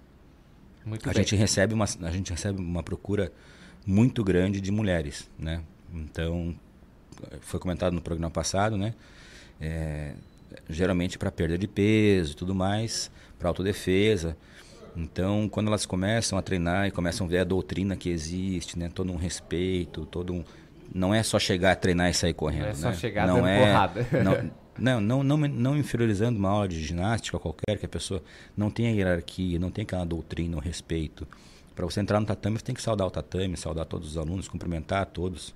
Quando isso não acontece, você tem uma puniçãozinha ali de pagar flexão de braço ou pagar segundos pulando corda. Numa aula de ginástica não, você entra, sai, toma água, volta, vai. Ali não, ali tem uma tem toda uma sequência de, de fatos que você tem que, que ter, né? Você vai seguindo aquilo ali. Sim. Você falou ali a questão da perda de peso, né? Isso funciona mesmo? As artes marciais facilitam a perda de peso? Fabiano? Ajuda, ajuda bastante, porque a queima calórica é muito grande, a intensidade dos treinos é muito alta. Então, se você não estiver preparado, aos poucos e em boas escolas você vai progredindo né, na, na tua condição física que te permite depois ter um, bom resultado sim. Isso ajuda muito muito muito muito. E a gente vem aí sabendo um pouco mais dos benefícios que a luta pode trazer né? Quais que tu pode destacar pra gente hoje Fabiano uma grande fatia de pessoas também procura para aliviar o estresse do dia a dia.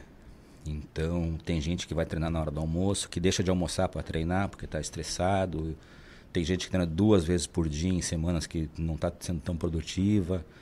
Então, eu vejo hoje, para o público comum, né, para o público que está nos ouvindo, é, o alívio de estresse. Né? E daí, isso, por consequência, uma melhoria na qualidade de vida. Essa, essa é, é, um, é um, um dos pontos principais do que é arte marcial hoje, e isso em qualquer arte marcial, né, que se traz para o cidadão. Muito bem. É, tu pode destacar para a gente hoje quais os brasileiros que eles se destacam no MMA? Tem um jovem muito promissor chamado Paulo Borrachinha. O apelido dele é Borrachinha. Ele é um cara muito talentoso, é um cara atlético demais, tem uma resistência muito boa e o legal é que ele é um cara boa pinta, então tá vendendo bastante por causa disso, né? A mulherada tá, tá comprando horrores tá. os pay-per-views e tal para assistir o cara lutar. Ele é uma promessa muito grande. É, estão apostando nele. Sim, sim. sim. Daí tem, tem os nossos ícones, né? O Roller Grace, o Royce, né? o mestre Hillian Grace lá nos Estados Unidos. É, tem o Anderson Silva, que é, o, é um cara que foi né, na, na época dele fantástico. Eu sou, fui aluno dele, né? Sou faixa preta dele. É, então ele, ele realmente deu uma caída de rendimento, até pela idade, tudo mais. Tudo ajuda, né? Tudo ajuda. É, tudo prejudica, na realidade. tudo ajuda é, a prejudicar, ajuda, né? ajuda a cair. Aí o José Aldo, que é um cara fantástico também, né? Uma pessoa super, cara, um baita de um, de um profissional. E está em decadência também, mas ainda é um ídolo nosso, né? E tá, tá ativo, tá, tá com vontade de lutar, então isso aqui é bacana. Né? A pessoa esteve no topo durante. Ele foi, ficou invicto 10 anos. É uma coisa absurda isso, né? Pessoas do mundo inteiro tentando derrubar ele, derrubar, derrubar e não conseguindo. E um cara que veio lá do interior de, do Amazonas. Então, você vê que é, é, são histórias fantásticas. A do Anderson mesmo é uma história fantástica também, né? Um cara adotado e tal. Então, essas pessoas, mesmo que o pessoal fale, ah, brasileiro tem memória curta, mas é injusto e tal, realmente é. Mas quem gosta mesmo, quem acompanha mesmo, eu acho que é muito grato ao que eles fizeram pelo esporte pra gente. Isso é uma coisa bem, bem legal. Sim. As pessoas hoje que procuram as artes marciais, eles levam eles como referência? Ó, oh, eu quero ser sim, igual ele. Sim, sim, sim. Muita gente. Muita gente.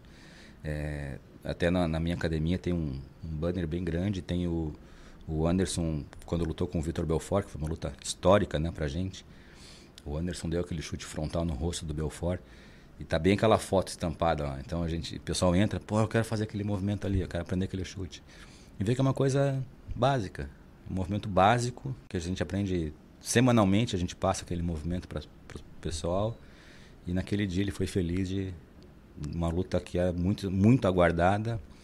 Ele conseguiu encaixar aquele golpe. De foi acertar o chute. É, foi derradeiro. Deu, derradeiro. deu um chute e deu. Foi. Explica pra gente o que é esse chute frontal, pro pessoal que está nos ouvindo e nos acompanhando. É um chute onde a pessoa está um de frente para o outro, né?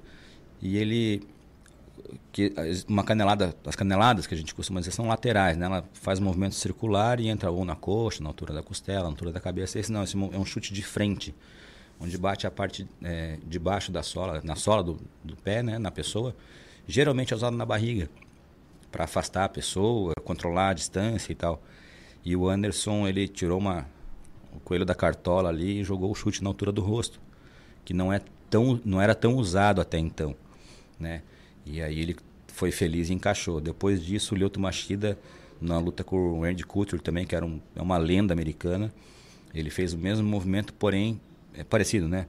O mesmo, é, pulando, né? Ele projetou o chute e, encaixou no, no, no Randy. E aí quebrou acho que dois ou três dentes do Randy. E também foi um nocaute fantástico. E aí já, foi, já deu o resultado uhum. positivo. Sim, já. sim, sim. É, o que é preciso para eles, por exemplo, assim, ó, ganhar uma luta? Né, não necessariamente tem um tempo de, de luta, né? Basta, eu acho que, é, como posso existem dizer... Os, é, o... Existem os rounds, né, ali. São três, costumeiramente são três rounds e luta de cinturão são cinco rounds. Isso a grande maioria dos eventos faz assim. No Brasil, alguns pelo, pelo tempo de, de, de, evento e tal, mesmo sendo cinturão, os eventos têm três rounds também de cinco minutos. Nas lutas profissionais. Lutas amadoras são três minutos. De cada round, ou, são dois rounds ou três rounds. Aí depende do evento. E aí, para você determinar o vencedor, tem algumas maneiras, né? É, você pode ganhar por nocaute, nocaute técnico, que é quando você nocauteia a pessoa, ela fica meio fora de órbita ali, o juiz interrompe. Que daí já o cara não pode não, mais, não, não, não pode mais bater, bater. Não, não caiu duro no chão lá e, e né, e, e, ficou nocauteado mesmo. É, por pontos, né? É, que daí você tem vitória unânime ou às vezes uma vitória dividida. E também você pode ser desclassificado pelo juiz por algum golpe ilegal, coisa assim, uma atitude que não foi condizente com, com o esporte. E ainda por interrupção médica, né? Que quando você por exemplo, recebe uma cotovelada e abre um, um corte no, no supercílio. E muito profundo e tal, e não consegue estancar o sangramento. Muitos eventos no Brasil, com um pouquinho de sangramento, o pessoal já para a luta. Já pede para parar. Já pede para parar. O UFC, como é um, é um show, né? a produção dos caras é fantástica, eles gastam uma fortuna para produzir um show. Simples cortes não param lutas. Então, às vezes, você vê luta muito sangrenta, tal. às vezes é só um cortezinho na sobrancelha, na orelha, no nariz, coisa assim, na boca, que sangra muito. Então, às vezes, é muito mais visual do que prejudicial. Né? Então, os, os, os, médicos estão ali para isso. Então, eles avaliam as, caso a caso né? e dizem se a luta continua ou não. Sim, eles podem interferir então na sim, luta. Sim, podem. Quando acontece isso, o juiz, né, no meio da luta, tá, tá rolando a luta, tomou uma cotovelada, abriu o supercílio, sangrando muito. Quando eles não estão tendo mais ação, estão um estudando o outro, estão vendo o que vão fazer, o juiz pode interromper, pede para um aguardar em canto neutro, né, no cantinho neutro, pede a entrada do, do médico, o médico entra, avalia e diz se pode continuar ou não. Ou não, né? Aí é tudo tudo junto tudo controlado, é tudo, é, tudo, controlado. Tudo controlado Por tudo... isso que eu falo, a impressão que dá, não, a gente não, não é uma coisa agressiva. Não, tem, não tem violência, aliás. Não é violento. É uma coisa muito controlada. Porque tem um limite. Tem limite. Tem um tem. limite. A gente, né? é, você vê atletas hoje com 45 anos lutando, 50 anos lutando. Então, a longevidade está sendo maior hoje em dia. Antigamente, atleta com 35 anos já não conseguia lutar mais. Hoje em dia está vindo fazendo fisioterapia preventiva, tem acompanhamento médico, toda uma, uma, uma parte, né? A gente está falando de atletas profissionais, né? Sim. E mesmo sim. os profissionais mesmo, não são todos que fazem isso, porque não tem condições financeiras. Não é um mar de rosas. Né? Sim, sim. E hoje, eh, tu és professor, tu dás aulas de, de artes marciais? Sim, eu dou aula de Muay Thai na, na Performance Academia, né? Eu vim para Criciúma, eu sou de Curitiba, eu vim há 12 ou 13 anos atrás para cá para ministrar aulas na Hillion Grace, do professor Rômulo Grace, Rômulo, Rômulo Reis, que está lá nos Estados Unidos hoje. E de lá para cá, ministrando aulas, esse ano eu não vou dar aulas. Minha ideia é só treinar. Eu quero voltar a competir esse ano. Lutei ano passado, e quero voltar a lutar esse ano ainda. Estou tratando algumas lesões que eu tô. Sim. E devo lutar agora aí no primeiro semestre, ali para maio. Devo ah, fazer uma tam Também dá, dá as porradas também. Sim, tá sim. Lutei, eu tava, tava. Nos últimos anos eu fiz quatro lutas só. Lutei acho que em 2012, 2016, se eu não me engano. Lutei ano passado em março. Daí na correria das, das empresas fiquei né, cuidando um pouquinho do ganha-pão, porque eu, eu, realmente luto por esporte mesmo, eu gosto, eu gosto de lutar. Não me traz dinheiro, não, não vivo disso, né? Mas é uma coisa que eu tenho um prazer muito grande. Então, me faz bem, me preparar, né, fazer toda a perda de peso, porque eu perco muito peso para lutar. Sim. E aí tentar Precisa colher... ter uma preparação muito grande para isso, sim, né? Sim, sim, dedicação, é muita dedicação.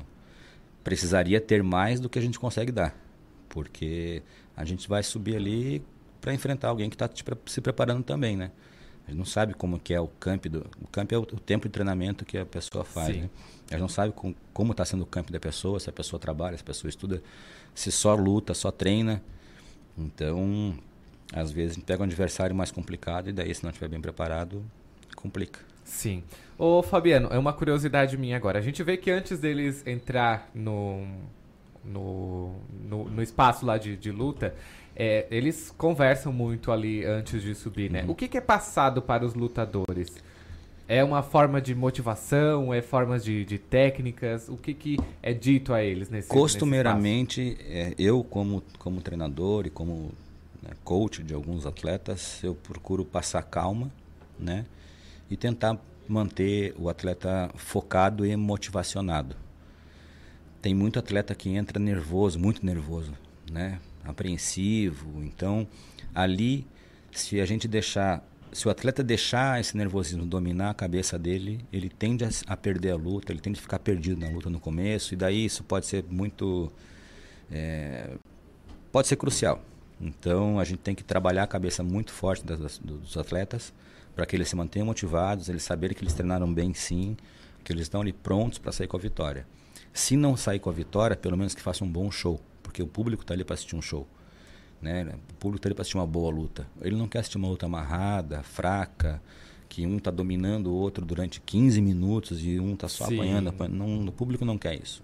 O público é um negócio de igual para igual, bem movimentado e muitas vezes é, a gente fala que os dois saíram campeões porque realmente os, os atletas se entregam ali em cima e querem dar o melhor, né?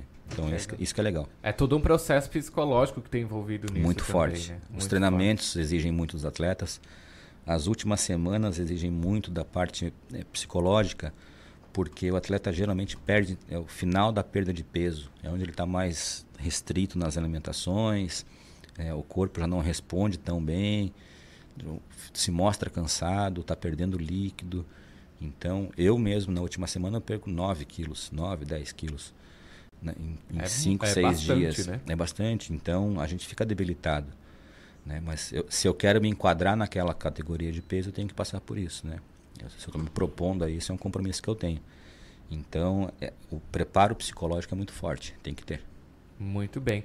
Eu estou aqui com o empresário Fabiano Viniarski, que participou com a gente nesta manhã de cotidiano. Fabiano, muito obrigado pela sua participação. Sempre que tiver novidade vamos lá, traz trazer, pra gente. Toda semana a gente traz, tá aí. Tá, estamos aí juntos, tá bom? Obrigado. Gente, vamos para um rápido intervalo. Daqui a pouquinho a gente volta com a previsão do tempo com o Ronaldo Coutinho. Quer mandar sua pergunta pro Ronaldo? Quer saber como vai ficar a previsão do tempo? Manda aí no 991564777.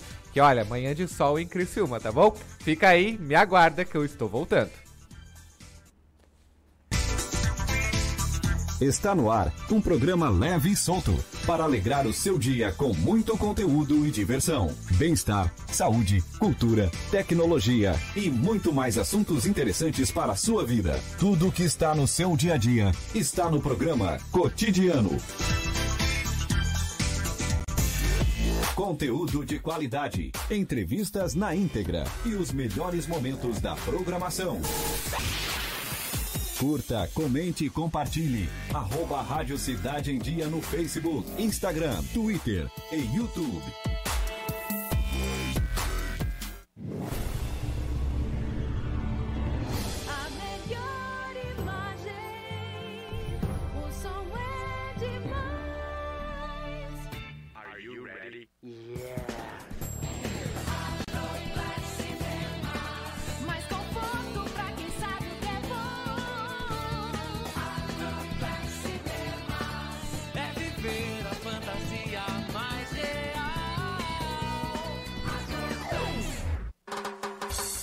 ZYN 553. Rádio Cidade em Dia. Conteúdo conectado com a sua vida.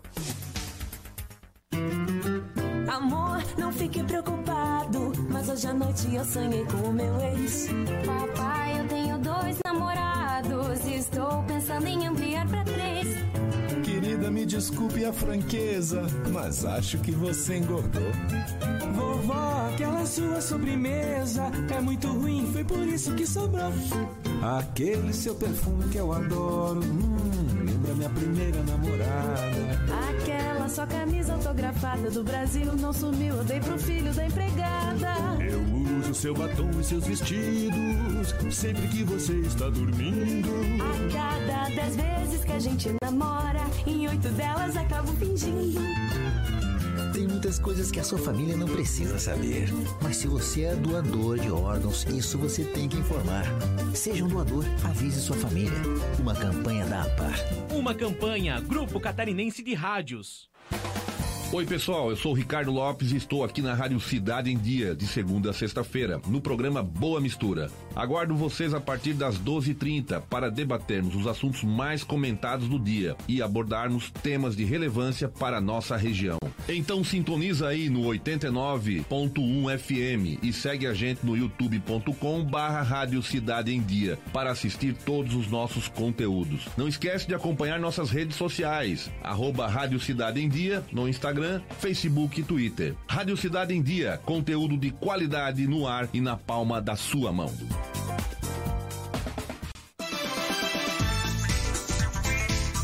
Está no ar um programa leve e solto para alegrar o seu dia com muito conteúdo e diversão, bem-estar, saúde, cultura, tecnologia e muito mais assuntos interessantes para a sua vida. Tudo que está no seu dia a dia está no programa Cotidiano. Estamos de volta cotidiano no ar, 11 horas e 4 minutos. Muito prazer em recebê-los mais uma vez aqui nesta manhã. Começamos a semana bem, começamos a semana aí com o sol entre as nuvens ou o céu, o céu está aberto. Ronaldo Coutinho, muito bom dia. Bom dia, doutor. E aí, como estamos? Tempo bom e tempo bom e também com saúde. Exatamente, né? Assim seja. Deve permanecer esse sol Sim, tem um pouquinho de nebulosidade, mas o tempo está bom, agradável, temperatura aí na casa dos 28, um minutinho, na casa aí dos 28 e a perspectiva é que a gente tem aí condições de temperatura que pode chegar perto dos 30 graus. E mantém a tendência de tempo bom também nessa terça e quarta. Dificilmente tem chuva de hoje até quarta e mais quente na terça, bem mais quente na quarta e chuva e trovada na quinta-feira, tarde e noite, com a chegada de uma frente fria caindo a temperatura. E já melhora na sexta e fim de semana. A princípio, essa semana, praticamente só a quinta é que deve ter chuva. Da Climaterra, Ronaldo Coutinho. Ronaldo, é, quinta pode dar uma chuva e trovoada e nas- entrar uma frente fria, né? É, ela Mas- passa mas- ali pro, entre o final da tarde para a noite, entra o vento sul e cai a temperatura. Cai a temperatura para na sexta já vir o sol de novo. Já, já. Talvez até comece meio nublado, mas logo em seguida o tempo é bom. Ou seja, a saúde vamos tentar reconquistar, né? Com certeza. ontem, ontem, final da tarde, quis meio que fechar o tempo, dar uma chuvinha, mas passou longe, né? Não, foi muito, muito isolada pelo estado, a imensa maior parte de Santa Catarina não teve chuva nenhuma. Exatamente. Então tá certo, o final de semana será de praia, será? Já podemos ver, prever? Sim, sim. Não é aquele calorão, mas aproveita. Mas dá pra aproveitar, né? Sim. Tá certo então, Ronaldo. Um abraço, até mais tarde. Igualmente, tchau. Essa foi a previsão do tempo, então já sabe, né? Que vai esquentar, o negócio vai pegar fogo, é sol, é calor. Quinta-feira pode dar chuva, trovoada e entrar uma frente fria aí, mas na sexta o sol já dá as caras de novo e tá tudo certo, né? Gente, olha só, vamos falar de CDL, vamos falar sobre cadastro positivo? Isso mesmo, mas antes eu vou passar para vocês que a gente está lá no, no nosso WhatsApp esperando a sua pergunta, esperando o seu alô no 991564777, também ao vivo no YouTube e também no Facebook. Não deixem de mandar seu alô, não deixe de mandar seu abraço. Eu estou aqui esperando a sua mensagem e também a sua pergunta, tá bom? Henrique Vargas já está aqui comigo, vice-presidente da CDL de Criciúma. Muito bom dia, Henrique. Bom dia, Eduardo. Bom dia aos ouvintes. Prazer falar com vocês. O prazer é todo nosso. Seja bem-vindo. Muito obrigado. Henrique, falar um pouquinho agora dessa novidade. Ou se a gente pode dizer que é novidade ou, ou não, né? Cadastro positivo. O que, que é esse negócio? O que, que é essa, esse enigma que está aí? Perfeito. Perfi- Permita com que eu faça um- alguns comparativos que, que, que é, ele- porque ele entrou em, em- em funcionamento agora domingo próximo passado. Então até, até nesse momento nós tínhamos apenas o, o- o raio-x no momento da consulta onde o, consum, o, o nosso lojista ou prestador de serviço fazia até o nosso banco de dados e ali tu estava, ou tu estava adimplente ou inadimplente. Essa era o raio-x naquele momento. E com isso, se fosse, se tu tivesse inadimplente com alguma situação, o teu crédito poderia ser concedido ou não. Que o importante nós salientarmos aqui que a concessão de crédito, ela é, é quem dá essa concessão de crédito é o, é o teu fornecedor, é aquele que vai vender para ti. Ele não é obrigado a vender a crédito. Essa concessão parte dele. E para que ele faça essa concessão, ele precisa ter dados mais concretos, mais reais, para que possa eh, minimizar os riscos dele, né? Eh, e assim, então, até aquele momento, nós tínhamos aquele, aquele raio-x momentâneo. Com o cadastro positivo, nós temos o teu, eh, a tua movimentação de pagamento feita, ou seja, diversas situações de cartão de crédito, concessionária de água, de energia, o próprio comércio e assim por diante, o, o raio-x do pagamento. É importante salientar que ah, o quanto tu comprou, aonde tu comprou, isso continua com sigilo. Esse sigilo continua mantido. O que nós temos agora é assim, como é que tu está a tua forma de pagamento. Então não é só o raio-x daquele momento, ele pega todo o teu histórico de pagamento e isso facilita com que ele consiga melhor visualizar esse teu esse teu perfil, né? Porque é feito nós chamamos de score de 0 a mil e aí te, sendo mil o máximo ele te dá uma pontuação e dentro dessa pontuação tu consegues verificar se tu é o melhor pagador ou não é o melhor pagador com isso facilita a análise na concessão do crédito e, e de uma maneira de uma maneira geral então com isso com esse com esse histórico todo facilita essa essa situação de, de visualização é, com a lei que ela entrou todos tanto pessoa física como pessoa jurídica fazem parte desse desse cadastro Esse cadastro é regulado pelo Banco Central. Nós temos quatro birôs de crédito gerais aí no Brasil, até esse momento, podendo vir mais posteriormente, sendo que um deles é o SPC Brasil, onde nós estamos ligados, interligados.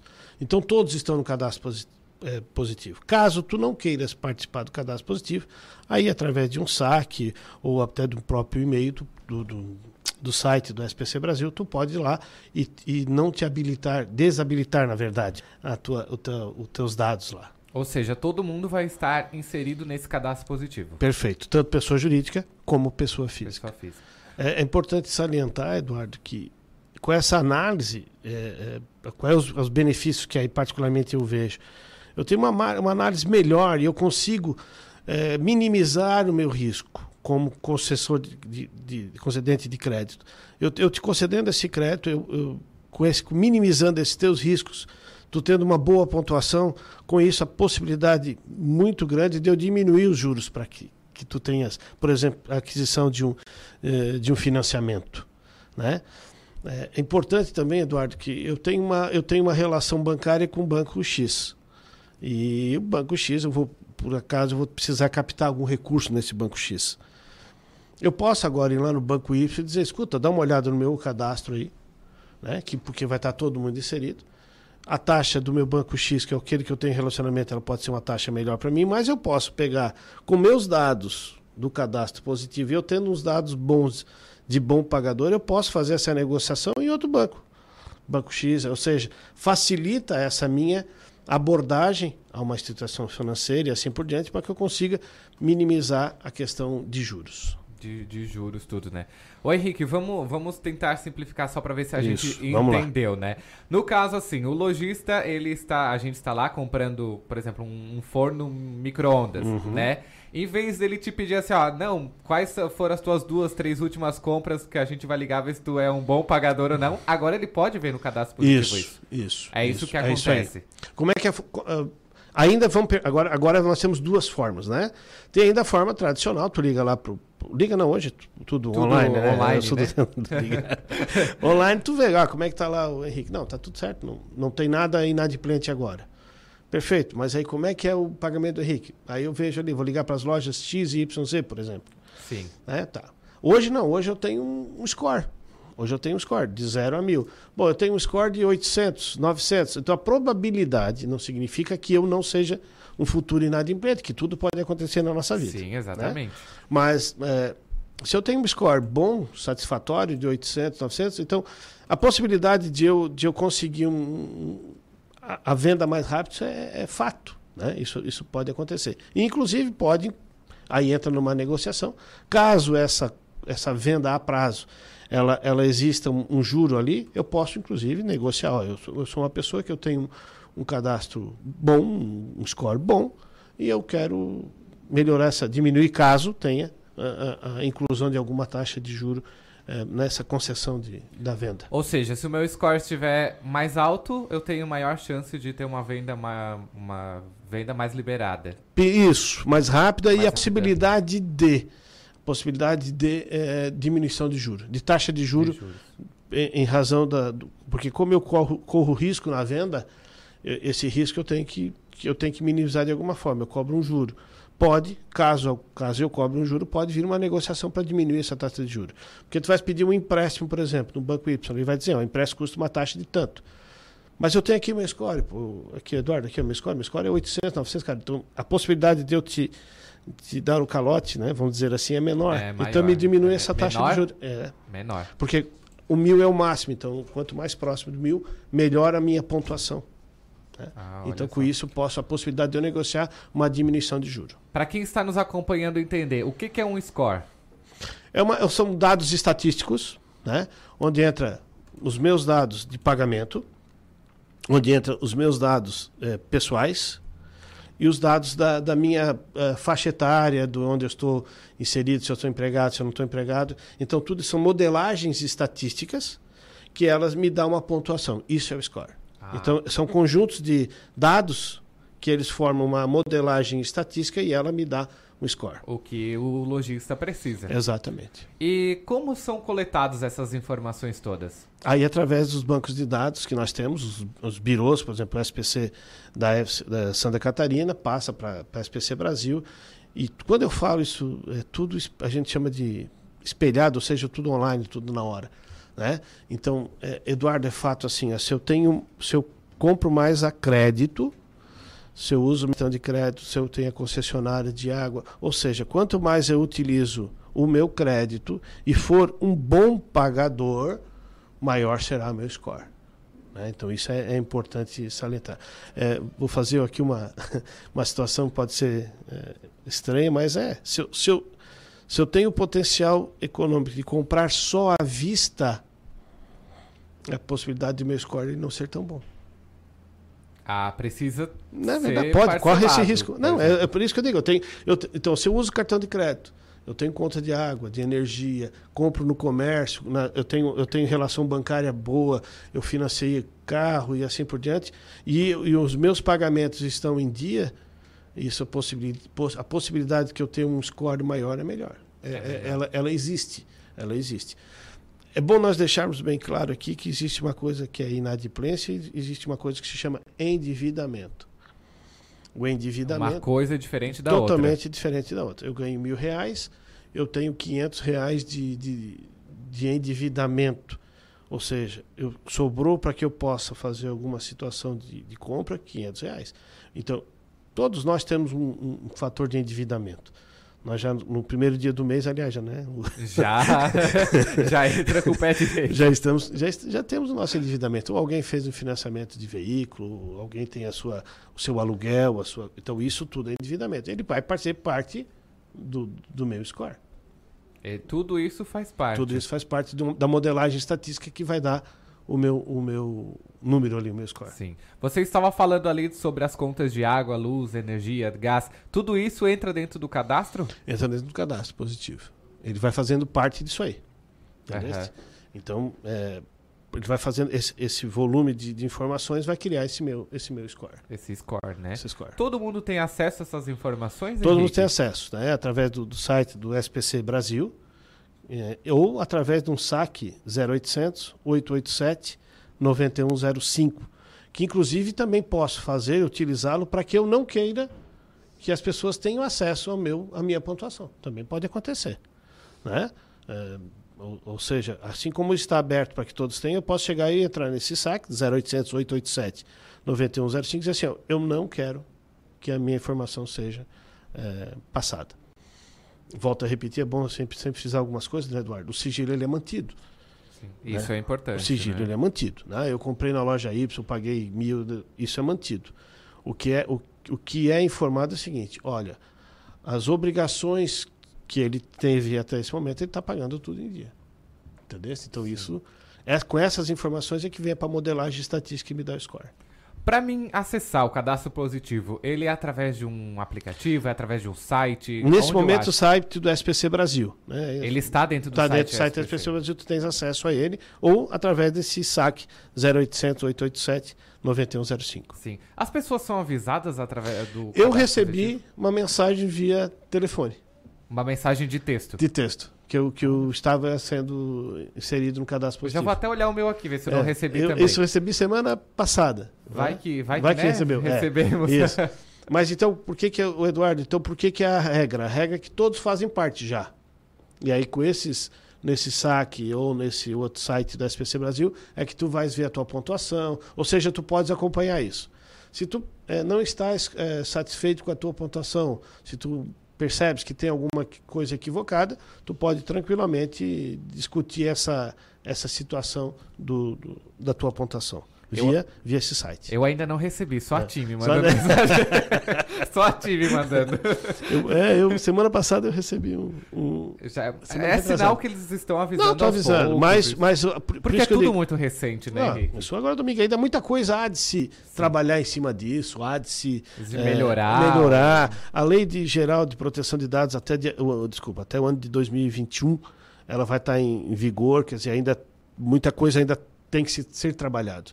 Mas o importante é que entrou uma nova ferramenta para análise de crédito e, e se tu é, ou seja, é, inverteu a situação. Nós temos muito mais bons pagadores, infinitamente, se não seria o caos, né, do que pessoas inadimplentes. Isso é fato, Sim. né? Então, o que que está acontecendo? Bom, vamos olhar. A grande maioria é pagador, então vamos vamos é, é, dar métrica para isso, vamos dar estatística para isso e vamos trabalhar em cima disso para que oportunize melhores negociações. Porque até então, assim, como eu só tinha o inadimplente, aquele que tinha uma, um bom pagamento, uma, uma, boa qualidade de pagamento, ele entrava na mesma esfera de juro de um que não tinha tanta. Não sei se eu estou me fazendo entender, porque o juro cobrado, principalmente para financiamento, ele tem uma, uma média cobrada, porque aquele juro vai, vai além de remunerar o próprio dinheiro, ele também vai pagar as inadimplências de, de alguns. Então, como eu sou um bom adimplente, eu tenho uma, adimplência boa, eu vou diminuir esse juro porque a possibilidade de eu dar o calote minimiza. É essa negociação, é esse o, por isso que é positivo mesmo. Ele é positivamente para conseguir fazer umas boas negociações. Claro, Eduardo, volto a repetir, é incipiente, começamos ontem, muita coisa há de se trabalhar ainda de cima, né? mas eu, eu, vejo com bons olhos essa, essa forma a de trabalhar. Né? A evolução. Há de evoluir muito. Exatamente. Ô, Henrique, hoje vocês, como CDL, é, tem uma, uma estatística de quantos devedores a gente possui, pessoas endividadas? Perfeito. Então, assim, nós trabalhamos é, por, por, CPFs, né? E, e CNPJs também, mas nós temos muito mais de CPF. Hoje nós estamos algo em torno de 5 a 6% de inadimplência. É alta? Claro que é alta. Nós podemos baixar mais ainda. Né? Por isso que eu vejo que o cadastro positivo ele vai, vai ajudar Veio muito, muito nisso. Mas então, só que tu, vamos, vamos na nossa margem de 5%. Eu, os 95% que são bons, ou, não que os 5% sejam ruins, mas por algum momento de raio-x daquela vida, ele, ele se tornou inadimplente. Então, ou seja, a pessoa tinha um histórico bom, vinha, vinha. Aí teve uma situação, bateu aqui na mesa, de saúde, teve que inadimplir naquele momento, naquele raio-x ele precisou e ter acesso a alguma situação. Então, tu olha só, ele vinha uma situação muito boa e naquele momento ele teve um, um, uma situação ruim. Com o cadastro positivo, ele vai ter aquela situação ruim, mas não vai simplesmente ceifá-lo de acesso ao crédito ele continua tendo um histórico de bom pagador. Aquele pode diminuir um pouco o seu histórico, o seu, o seu score, mas ele, ele, ele vai vir o histórico dele de bom pagador, ou seja, não vai prejudicá-lo de uma maneira tão forte como só aquele raio-x daquele momento da inadimplência. Sim, estão pedindo aqui, ó. É verdade que depois de certo tempo com o nome negativo a dívida é cancelada? Sim, cinco anos. Prescreve. Não é que a dívida é cancelada. Prescreve o nome no banco de dados, mas a dívida persiste. Ela vai estar tá ali. Sim, sim, é possível ser cobrado. Inclusive já deve ter, nesse caso já deve estar tá em protesto, já deve estar tá, os juros já deve estar tá lá. em cima, já deve ter alguma inclusive ação judicial em cima dessa dessa dívida. Pra o poder... que prescreve é o nome no banco de dados de acesso ao, ao crédito. Sim. Henrique, vi algum dado é, errado lá no meu cadastro positivo. Tem como mudar? Tem. Eu entro lá no site do SPC. Brasil, SPC Brasil, e, e, e, discute isso aí. Por isso que eu digo, é, é importante todo mundo agora ter acesso, ver como é que está seu score, deixa de estar e assim por diante. Se, se tiver alguma divergência, é importante discutir, aí, porque é, é, pode acontecer, né? Pode acontecer, são dados estatísticos. Claro. Então, é, discute para que tu tenhas uma boa pontuação. Nós, há três anos atrás, fomos fazer um curso no, nos Estados Unidos, onde lá é muito forte essa questão do, do cadastro positivo também aprendemos bastante com isso, mas também eles aprenderam conosco na segurança de cartão de crédito, que eles não tinham nenhuma segurança de cartão de crédito. Começaram, começamos a discutir bastante isso. Que pelo menos nosso cartão de crédito tem chip, deles não tinha nada, podia pegar teu cartão, sair vendendo e depois iam discutir isso. Né? É, eles trabalham muito, mas muito na confiança. Né? E, e, e para nós ficou muito claro realmente essa questão. Lá nos Estados Unidos eles, eles trabalham muito bem, o consumidor trabalha muito bem o seu cadastro, o, o, o seu score. Então, Sim. é bom que o consumidor comece a entender mesmo isso, comece a ver, Está comece em constante atualização. Exatamente, comece a perceber como é que está seu score e assim por diante, para que é, é, ele, ele comece a perceber que com um score bom ele consegue fazer melhores negócios. Sim. Falando de informação, falando de cadastro errado ou informação errada, o que, que não pode ser colocado dentro do cadastro positivo? Que informação não, não pode ir para não lá? Pode, não pode, assim, é, por isso que eu digo, ainda tem algumas situações ainda que estão. Mas não pode dizer assim que eu comprei na casa Y mil reais. Entendeste? Sim. Tá? Sim. É, é, isso, essa é. Tem que ter comprovação. É, na verdade, não pode. Isso aí é, é, é defesa. O que vai dizer é o seguinte, ó. O, na, na loja X ele está pagando em dia. Na loja Y ele está pagando em dia. Na loja Z ele teve 10 dias de atraso no pagamento. Cartão de crédito, tudo que ele, que ele consumiu no cartão de crédito, ele está pagando o dia. Não, ele está pagando só o mínimo, ele está pagando o máximo. Tu entendeu? São informações que para montar essa, essa métrica para a estatística. O que não pode é dar os valores e onde está ou deixar de estar. Tá. Isso é do consumidor. Exatamente. Henrique Vargas, vice-presidente da CDL de Criciúma, falando um pouquinho para a gente, explicando o que, que é o cadastro positivo, isso que está vai ajudar a vida do consumidor vai. agora e também do lojista. Henrique, muito obrigado pela sua participação no cotidiano desta segunda-feira. Sempre que tiver novidade aí, nossos microfones estão abertos. Eu que te agradeço a oportunidade, sempre à disposição. E qualquer coisa, nós na, na CDL de Criciúma, na SPC, estamos à disposição para atendê-los. Com certeza. Muito obrigado. Muito obrigado também. É isso aí, gente. Hoje nós encerramos nosso giro de reportagem, nosso giro de entrevistas com o Henrique. E é segunda-feira, 13 de janeiro. 11h26 da manhã, olha só, o sol tá querendo sair, mas tá se escondendo. E a gente já ouviu a previsão do Ronaldo Coutinho aí com a gente. Certo, gente? Amanhã, 9h30 da manhã até 11h30, eu estarei aqui de volta nesta bancada, neste lindo microfone aqui, para fazer a sua manhã aí muito melhor, com mais informações, mais conteúdo, mais entretenimento. Não esquece das nossas redes sociais, arroba Rádio Cidade em Dia no Instagram. Olha nossas postagens, nós estamos é, atualizando aí constantemente, de minuto em minuto, sempre que tem algo aí de, de novo, a gente está colocando lá as nossas entrevistas, os nossos convidados. Não esquece, quer ver quem é a gente? Quer ver quem eu sou? Quem é, quer ver quem é os nossos convidados que estão aqui? Entra no nosso YouTube, Rádio Cidade em Dia, ou também no nosso Facebook, Rádio Cidade em Dia. Quer mandar mensagem, quer mandar seu alô, quer mandar abraço, quer fazer pergunta? Manda no nosso WhatsApp, é claro, 996 99156 4777 99156 4777 que nós estamos aqui esperando a sua mensagem. Tá bom, gente? Fiquem todos com Deus. Um abraço para todo mundo. Ontem e na, nesses dias que eu estava apresentando, eu não mandei abraço, mas eu quero mandar um abraço pro meu primo lá de Treviso, o PP, que 9 horas da manhã ele já liga já a programação para me ver. Então, um abraço, PP, um abraço para todo mundo aí que está nos acompanhando aqui na Rádio Cidade em Dia. Tá bom, gente? Um beijo, até amanhã, terça-feira, dia 14 de janeiro, às 9h30 da manhã. Um abraço, fiquem com Deus! Acabou, mas não desanime que tem mais. CAC Farias volta com muita informação, diversão e alegria para a sua manhã. A gente está com você em cada momento. Tudo que está no seu dia a dia está no programa Cotidiano com CAC Farias.